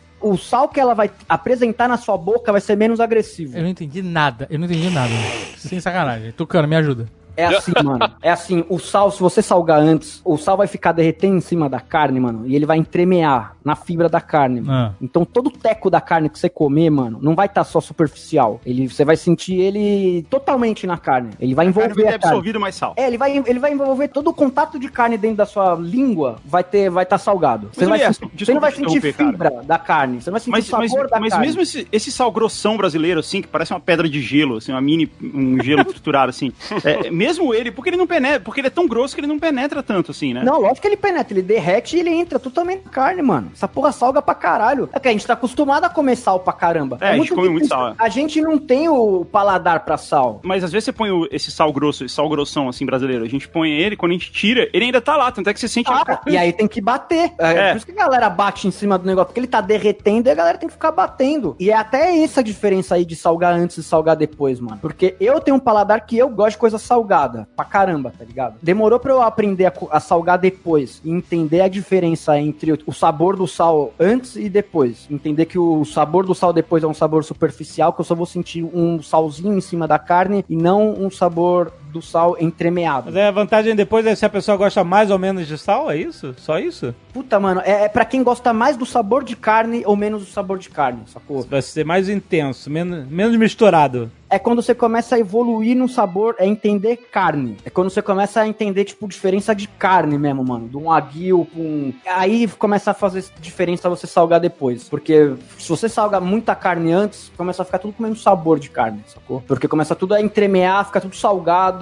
Hoje, por exemplo, eu, eu salgo muito pouco carne. Eu uso o, o sal pro que ele existe, que é pra realçar teor. Aham. Não pelo que a gente tá acostumado aqui no Brasil, que é encher o bagulho de sal e mascarar sabor ruim de carne. E, e depois ficar batendo na carne e fazer o que acontece normalmente hoje. Tem, tem um canal no YouTube que chama Meat Experience, que é com o Henrique Okuda. Ele vai pra uma fazenda e na fazenda tem laboratório, caralho, uma pá de, de equipamento e ele tem vários vídeos desses mitos do churrasco. Por exemplo, um deles é salgar antes ou depois. E pelos É testes dele lá, vitamina, é questão de gosto. A carne, se você, lógico, como eu tinha falado antes, se você salgar ela muito tempo antes e ela ficar lá salgando, ela vai perder líquido. Mas se você salgar na hora que vai pra churrasqueira ou salgar depois, isso é, é você experimentar e ver o que, que você gosta mais, sacou? Mesma Exatamente. coisa, tem vídeo desse cara falando sobre ponto da carne se interfere na maciez, e é lógico que interfere, né? De você descansar a carne pra não perder tanto líquido na hora de, de cortar, selar ou não selar a carne. Cortar a carne, já ouviram falar disso? Cortar a carne contra a fibra ou a favor da fibra? A Agatha começou a fazer assim. Ela teve umas aulas de carne aí também. Então, a maioria dos churrasqueiros fala, você tem que sempre cortar contra a fibra pra quebrar a fibra. Aham. Só que eu, eu quero ver, tipo, você cortar uma carne contra a fibra e outra a favor da fibra e saber qual é uma e qual é a outra. Porque quando a carne é boa, cara, Não, não você muda não, nada. Você não, não vai mudar quase nada, Aham. tá? Tem muita coisa assim que é, é, é mito mesmo, sabe? É, é mito, e é um pouco isso que a gente tava falando no começo também, né, Tucano? De que a carne era muito de má qualidade, né? Aí, tipo, Sim. aí, aí rola todas as coisas que a gente falou, do, do abacaxi que- e tudo mais. É, tinha que usar vários subterfúgios pra conseguir fazer Pra a- melhorar.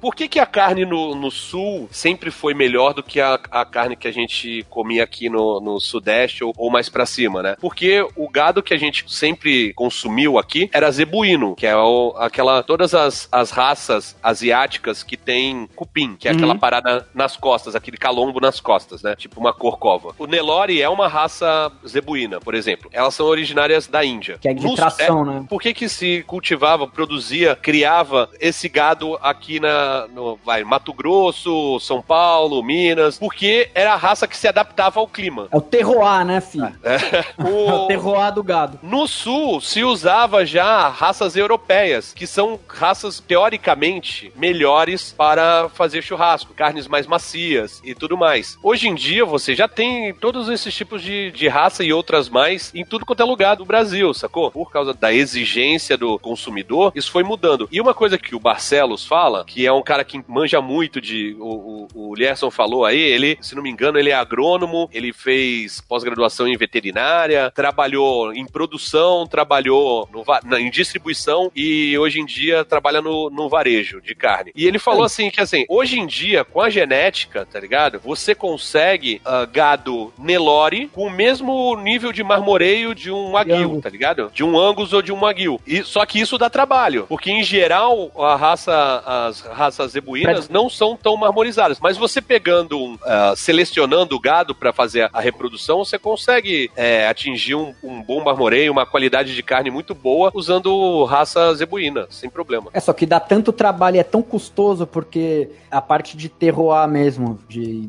puta, manter alimentação, suplementação, é, e etc. Que, Ele- cara, pra, pra que, que você vai pegar uma tá- genética ruim pra deixar cara, boa? esse cara, ó, já só pra é boa? exemplificar, esse cara, ah, de uma vez que ele comprou, sei lá, uns 20 bois ah, Wagyu. E quando você fala Wagyu, você já pensa naquela carne completamente marmorizada, né? Aham. Cheio de estrias, quase branca a carne, né? Ele ah, abateu algumas cabeças, aí uns bois, e viu que a carne não estava marmorizada. Aí falou assim: ah, os outros eu vou deixar mais alguns meses, porque vai pegar ainda a marmorização. E aí, depois de uns meses, cortou e ah, matou, abateu outros bois, e não tinha marmorização. E foi aí que ele falou assim: por isso agora eu só compro fazendo ultrassom antes. Porque você pode ter numa raça que tem predisposição a ter carne mar- marmorizada, como o Wagyu, você ter indivíduos que não tem nenhuma marmorização. É o famoso magra de ruim.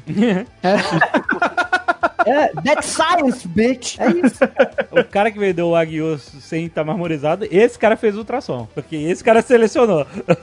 Fez e, e ele conta que ele foi lá trocar uma ideia e o cara falou: Não, eu já sabia. Caralho, filho da puta. É, porque ele já tinha feito o ultrassom. É porra rala, fi. Ele sabe.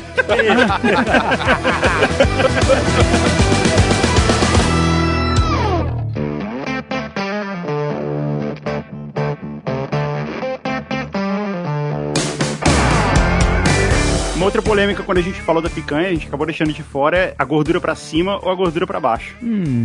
pra baixo. Pra baixo? Primeiro pra baixo. Corta em X lá a gordurinha, foi pra baixo. Mais uma, é a picanha inteira na, na grelha ou a picanha cortada em postas? Ih. Mano, é muito fácil pra mim, velho. É a peça, corta em X, coloca na grelha, e aí pingar gordura, aí vai defumar, aí você já começa a dar um pouco de ponto na gordura toda. E o que, que é corta em X? Como assim? Na verdade, Explica aí. Assim, é, como a gordura da, da picanha é alta, pra ela assar inteira, você faz uns riscos nela. Você porque transforma aí- ela num abacaxi. Exatamente. É o- Isso, é o isso. abacaxi na carne de, de uma outra forma. Ela faz um, um xadrezinho ali, Na gordura. é, pra você chegar na, na parte de baixo da gordura, sacou? Você abre um caminho na gordura pra chegar na carne. Aham. É, você faz uns riscos na gordura. Só na gordura, não na carne. Você não pode. É, É, você pode fazer na- uns S's, você pode desenhar do jeito que seu coração mandar. aí você coloca lá em cima. Pode fazer uma, uma cara, um carving? Pode, pode. pode Não, um- o ideal é que você faça várias, várias carinhas pequenas. É. Né? Porque senão você vai abrir ela muito pouco. Não, você pode fazer a, a cara do Lima Duarte, que é bem enrugada, que aí vai ter bastante. Existe fat art? Fat art. Ainda não, mas a gente, a gente acabou de inventar. Caraca, gente. Ô, rapa- ô, rapaziada, fica o desafio. Vocês façam o desenho na picanha de vocês. E eu quero receber no meu Instagram. No Instagram não, no Twitter. Mandem no Twitter. Marquem a gente. Eu quero ver o Fat Art na picanha de vocês. Tá? Não, eu quero, eu quero marcado no Twitter. É o Picarte. Picante. Ficar. Mas só pode fazer rosto de gente bem velha e enrugada. É, bo- bônus points pra quem mandar o Lima Duarte. Tarciso Meira, Tarciso Meira também. Quem fizer o Clint Eastwood, cara, pariu, ganha o prêmio. Então tá respondido. Primeiro é a gordura pra baixo. Aí te levanta e depois corta a picanha em pequenos bifes. E aí grelha, grelha os bifes. E aí tira e corta os. Já era. E aí faz igual um, um bife de chorizo. Peraí, mas aí você grelha o bife? Não entendi. Quando você tem a peça pronta de picanha, é só cortar em tiras e a galera partir pra braço? Eu faço assim, eu gosto de tirar a peça inteira da picanha, aí eu corto ela em bifes de dois dedos, aí eu volto os bifes, aí eu grelho, aí eu só dou uma recelada nos bifes, e aí eu tiro, e, e aí eu corto em, em aperitivo, fininho, a galera vai comendo. Eu faço assim também. Mas eu acho, que- eu acho que esse é um jeito bem paulistano de fazer churrasco. Então, eu acho que mais polêmica ainda é porque, por exemplo, no Rio Grande do Sul, eles não aceitam que o churrasco de grelha seja chamado de churrasco. Churrasco é só no espeto. Tá no espeto. What? E, pros mais puristas, churrasco é costelão 12 horas fogo de chão. É, Sim, é isso mesmo. Não está patrocinando esse programa. Pouco que eu aprendi de churrasco, eu aprendi com um mestre gaúcho do churrasco, que é o sogro do meu irmão. Ele faz o melhor churrasco que eu já comi na vida. É e, e é daqui- naquele esquema, sabe? A churrasqueira gigantesca de tijolo que parece um castelo. Lindo. Né? E, e controlando e vários tipos de carne, controlando a altura, controlando, tem brasa pra um lado, não tem pro outro. O cara vai controlando. Caraca, você já viu que agora tem umas engenhoca aí? É, esse churrasqueiro, eu tô tudo com maluco agora. Agora eles têm umas engenhoca que tem uns elevador de carne, você já viu? Pra controlar a altura. Mas isso é padrão, cara. É, é, tem. É mesmo? Eu nunca tinha visto isso, cara. Lá no meu sítio é assim, mano. Mas elevador, tá perto do sexto andar, a carne sobe pro sexto andar, fica lá em cima. Eu não Lá na- no Uruguai botão, é mas assim. com um- uma, Uma manivela. Manivela, manivela. nivelinha. Pô, eu fiquei muito. Eu nunca tinha visto isso, assim. Eu, eu, eu sei que você, né, a pessoa sobe a altura da carne e tal, né? A gente vê. Mas caraca, um- uma engenhoca, cara. É Steampunk a parada. Já que, já que falou do Uruguai, é uma polêmica. Eu não curti a parrilhada uruguaia. Por quê, cara? Por causa do, das morcídias? Não, porque é carne todo, é tudo carne bem passada, né? Que fica lá três horas. É, mas, mano, o argentino também, a última vez que eu fui, os caras estavam errando Sim. todos os pontos, mano. E não, não é. é para eles é aquele ponto. É, eles acham que é, é bem passado. E vamos falar, a gente Se tá você- chato pra caralho, né, velho? Nossa, a gente tá numa perna do caralho, mano, ultimamente, velho. Se você, se você for. Não, mas é foda, porque é- o do ponto da carne tem muito porquê. Só que assim, no final das contas é gosto. Mas é foda, porque assim, tem gente que não gosta da textura da carne mal passada ou ao ponto. Aí vai comer berinjela, vai, me desculpa. Aí vai comer Eu- eu berinjela. Acho, acho que a gente tem que falar um negócio. Vai comer berinjela. Não gosta da textura da carne? Porra, meu irmão. Aí não. Porque a parada é, justamente, você perde suculência. Quanto mais passada a carne fica, é, menos suculenta ela fica. Aham. Porque ela vai perdendo os líquidos. A textura fica diferente, a maciez fica diferente, você perde sabor. Eu vou falar um negócio aqui que vai ser polêmico. Comer carne bem passada é crueldade animal. Eu acho, eu acho Os que é um bicho que morreu. tem que honrar o boi. Tem que honrar, meu irmão. O bicho morreu por sua causa. O bicho morreu, tu tem que fazer a parada do melhor jeito possível. Aí tu me pede bem passado, meu irmão. Puta que pariu. Se tu morresse, tu não ia querer que ninguém te comesse bem passado. Eu, eu, eu não concordo, não, cara. Eu Ah, acho que não. as pessoas têm que comer o que elas quiserem, cara. Não faz diferença. Não faz diferença, cara. Vai tudo no mesmo lugar. É, Faz, é muito triste, cara. É muito triste. Ah, cara, mas não é você que tá comendo. Não, mas me incomoda, me incomoda. Me incomoda. A pessoa fica capaz de estar mascando chiclete. Fica cinco horas, aquela Aquele- carne é uma tristeza. Me Ele, desculpa, ele, não. é- ele incomoda que a sogra chega no restaurante e fala, quero estupidamente bem passada. Aí chega carne estupidamente bem passada, ela, ela fala, mas essa carne está muito dura. E aí reclama que a carne tá dura. Eu vou dizer um negócio aqui. A pessoa que pede carne bem passada, eu vou dizer um negócio. Essa pessoa, eu vou libertar essa pessoa agora. Cara, boa, boa, boa, vem, vem, vem. Imagina que eu tô com a mão na sua testa. E, e com a outra mão numa peça de, de contrafilé. Amigo, você não gosta de carne. Você foi educado pra achar que carne é importante na sua alimentação e por isso você come um chiclete e fica mascando hora. Você não gosta de carne. Você não precisa mais de carne hoje em dia. É, você tá liberto. Go vegan. Come outra parada, deixa a carne. Salva esse bicho. Se você pode salvar esse bicho. Ah, salve esse bicho. Come frango, come peixe. Porque é você, cara, você tá perdendo. Puta, não, não cara. Você tá, tá jogando fora olha essa só, oportunidade. É uma oportunidade que você tá. Você não quer isso pra você. Você não quer isso pra sua vida. É tipo quem fala que gosta de café e bota açúcar, velho. Mais ou menos. Eu comecei essa semana sem açúcar, hein? Olha aí. Tô contando os pontos. Deixa o cara pôr o que ele quiser no café dele, cara. O Guga, o Guga tá... Caraca, vibe. tem a galera da canteiga. É verdade, tem a galera do Manteiga Tem, tem gente que toma Olha- ca- café de cocô, né? Tem isso também. Pode tomar café de cocô, deixa o cara. Cocô de passarinho. Não, mas o, o Guga não tá errado. Não, assim, cada um vai fazer o que, É, que puder, o, o que quiser. Mas nada impede da gente julgar essa pessoa. É, eu acho horroroso também.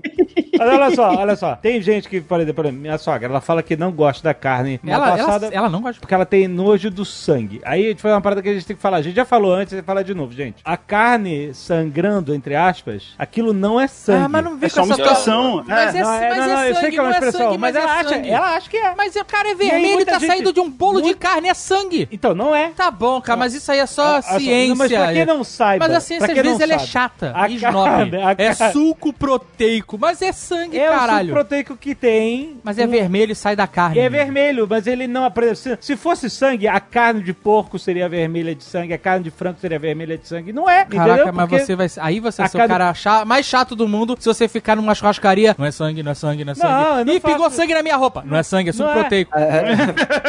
Cara, cuidado de sangue. Mas, é, mas é, já- que a gente tá falando disso e falando de carne, assim, tem gente que pode a gente tá ouvindo. Mas ela não sabe. gosta da textura daquilo vermelho sendo da carne que a gente chama comumente Mas- de sangue. Você pode. Mas assim, você fala pra ela, isso é suco proteico, não vai fazer diferença nenhuma. Não, fala, é mioglobina, mioglobina. Pode fazer. Mas não vai fazer diferença. Ela vai falar, tenho nojo disso de qualquer jeito. não, mas ela pode falar, ah, eu achava que era. Primeiro que ela não vai acreditar. Ela não vai acreditar, Não ela vai vai pra ela sai, não é. vai ser sangue.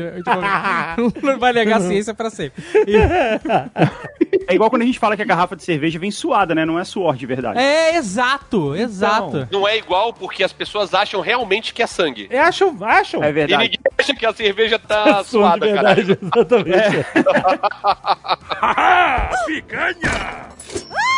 Eu tenho uma dúvida aqui. Nas instruções de fazer carne que eu já recebi, que eu já vi por aí, eu sigo vários canais de churrasqueiro no Instagram. Alguns até vêm me incomodando, sabia? Por quê? Quem, por exemplo? Eu, eu, eu sou um cara carne? carnívoro e tal, mas eu não acho maneiro crueldade. É, eu também não gosto não, mano. Tá ficando meio banalizado esses canais de exemplo, Instagram de carne, sabe? Tipo assim, o cara começa a pegar a peça da carne, joga pra cima, passa por debaixo da perna, Salt Bay. sabe? Salt Bay faz Então, pra tá too much, sabe? Porra, uma coisa é você fazer a carne, por pra ela ficar pronta, você comer, servir. A outra é você brincar, sabe? Eu acho meio bizarro isso. Eu não, eu não sigo nenhum desses caras aí. Steak É, eu sigo esse, eu tô, eu tô dando um follow, inclusive. De Steak Lovers? Hã? O Instagram, Steak Lovers. Não, eu sigo o Meat Curator, que virou meu brother, me dá várias o dicas, Meat mandou Curator é receita maneiro. de chimichurri. O Adagal ficou, ficou a brother do Meat Curator. Mas eu sigo uns caras que não ficam fazendo esse show maluco, sabe? Te- Eu tô parando de seguir. Eu tava seguindo um monte e os caras começaram a pirar, bro. Daqui a pouco, sei lá, o cara vai aparecer com a fantasia de carne. Ei, eu sou, sabe, Halloween da carne. Mas já, dá pra já entender. apareceu, né? O- o Lady maluco Gaga. O maluco O maluco ficou milionário jogando sal na carne, cara, no- em cima do cotovelo. Então, ele jogar sal da carne não é banalização. Eu tô falando do. Não, mas ele fazia essas porras Não, mas todas, ele, ficar ele jogando a faz, carne pra ele cima. faz uma firula toda. Jogava pra cima. Então, exato. Essa... Não vou deixar de comer carne, por isso só não vou ficar mais assistindo esses caras. Vou mais foco no cara que faz a receita e, e, e faz e deixa, me deixa com fome. É isso. Esse- É uma tortura, na verdade, né? Se parar pra pensar, você faz isso, assiste e fica com fome. É, que nem gente. As pessoas estão ouvindo esse Nerdcast estão com fome aqui, maluco. Então, vai todo mundo, ó. Em São Paulo, ó. São Paulo. Eu jantei whey protein, gente. Cara,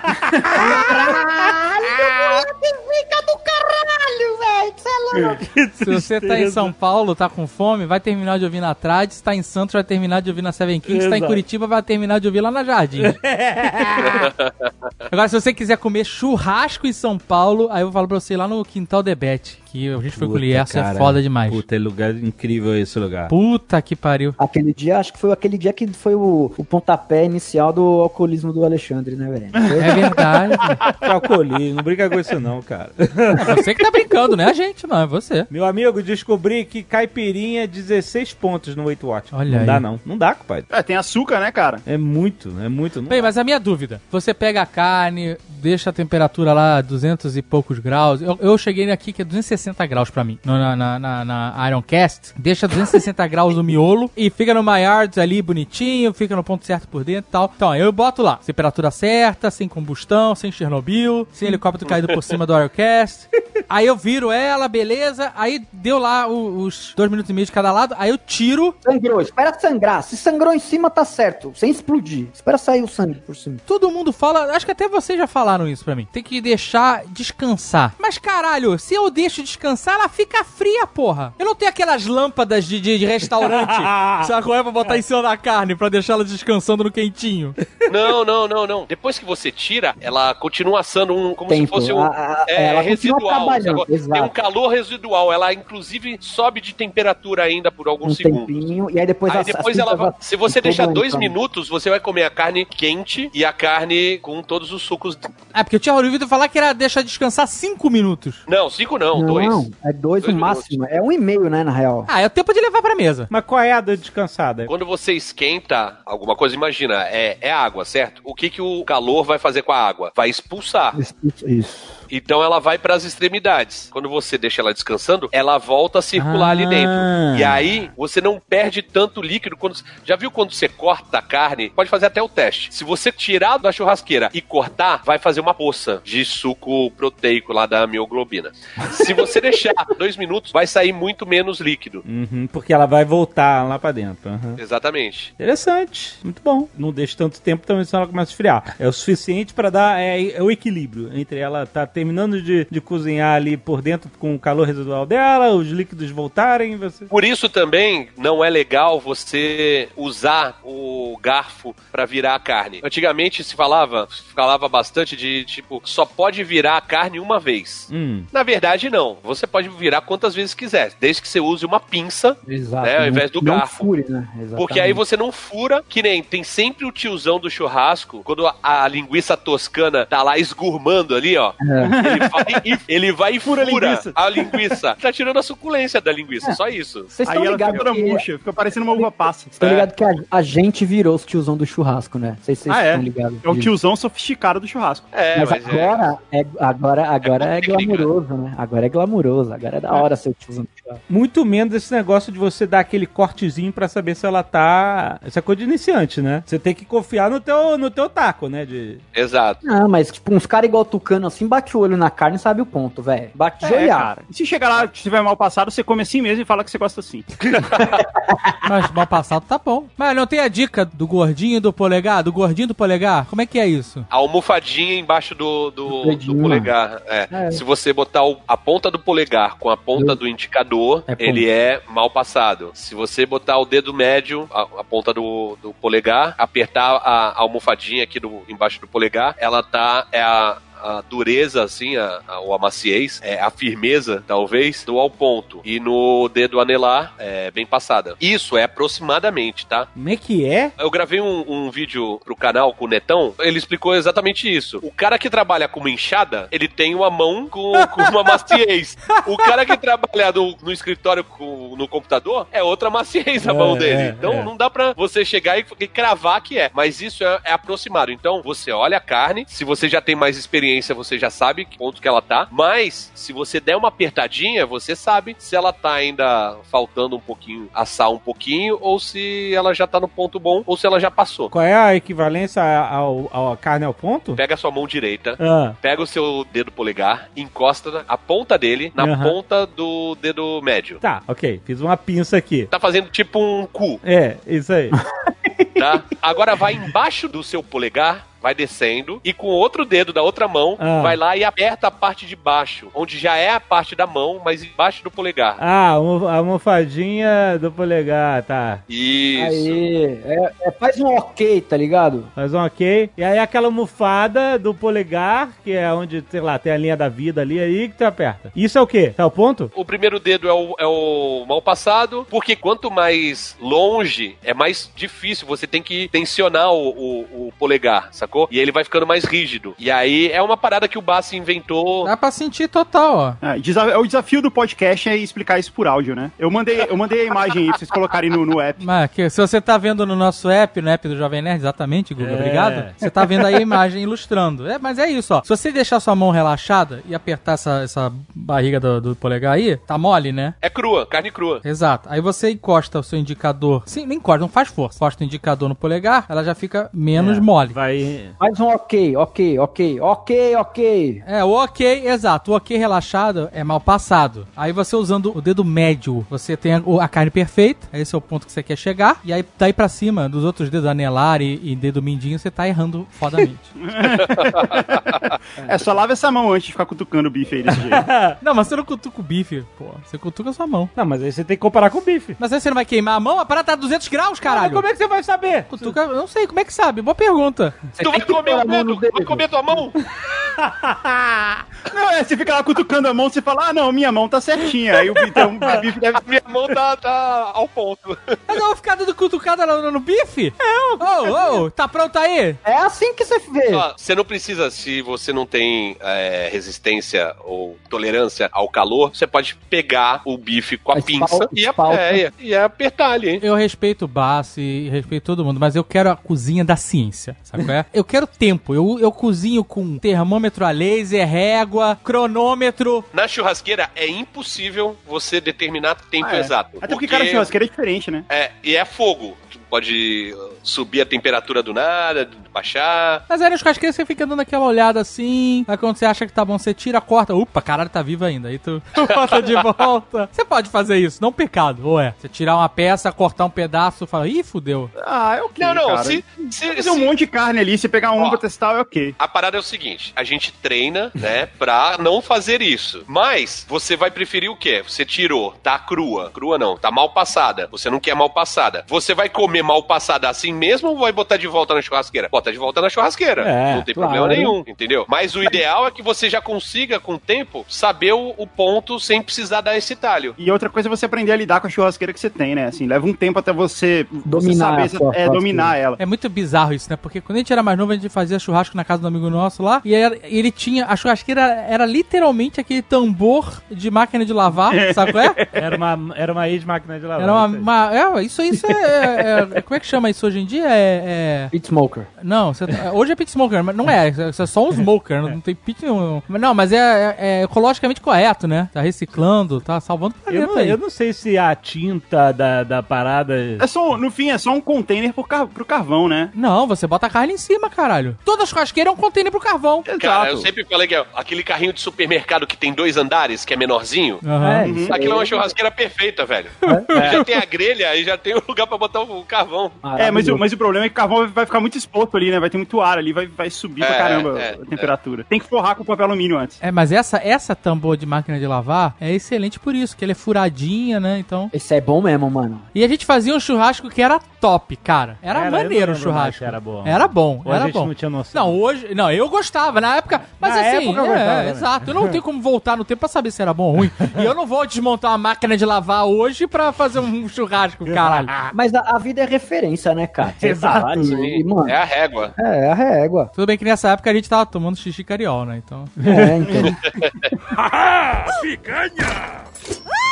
Tem outra coisa que não é no- negociável no churrasco. Só pode haver um. Churrasqueiro é só um. Ah. Se tiverem dois, é assim, quando um entrar, o outro sai. Tipo, acabou minhas carnes, agora pode entrar você, você faz. Porque não tem coisa pior do que o cara dando pitaco no, na- no teu churrasco. Não, a não ser quando é umas festas tipo as nossas, né, Russo? Da rapaziada nossa de comida que, tipo, cada hora um pilota. Mas é isso, cada hora um Mas, pilota é, e ninguém cada pilota. hora um. Mas aí o cara é responsável pelas suas carnes. Ele não vai ver a carne do outro. Não, não. A, a rapaziada pode até levar carne, mas cada hora um pilota a churrasqueira. Não, não, não, sim, sim. pitaco, A sua carne não é a que você comprou, é que você botou na, na grelha ou no espeto. Sim, sim. Mas pode botar no espeto agora? Que tem que pegar a carne com pinço, caralho?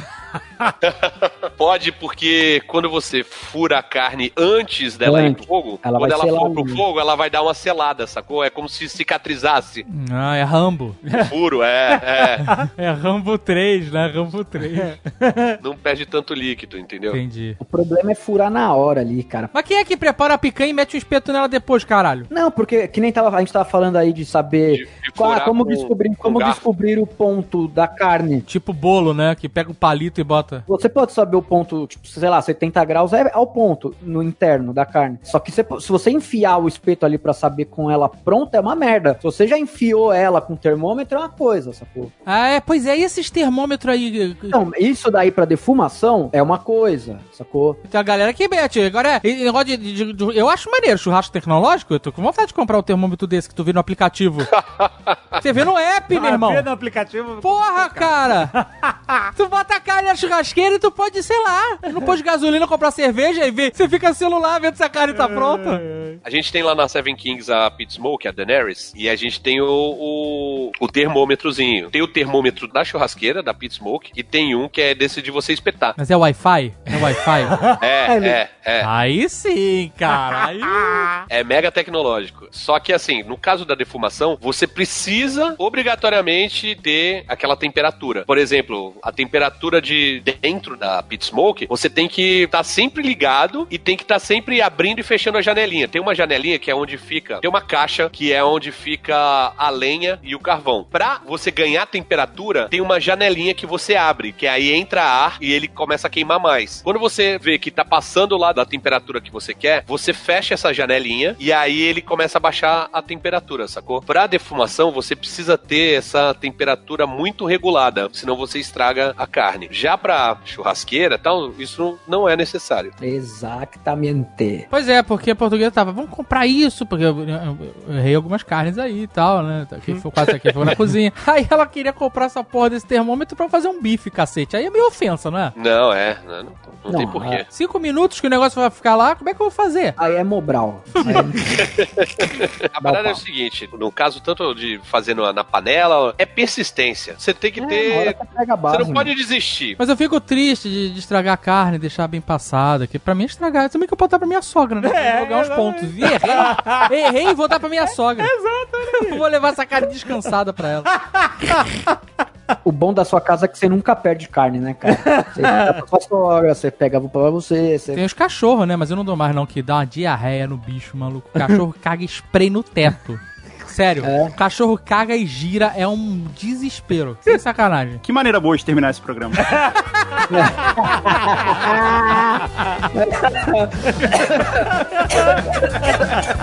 Shitstorm.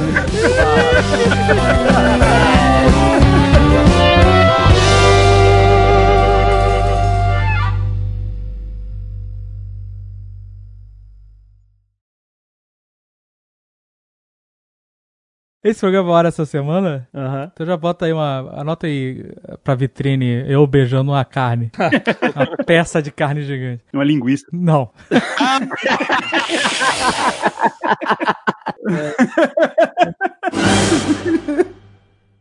Este Nerdcast foi editado por Radiofobia, podcast e multimídia.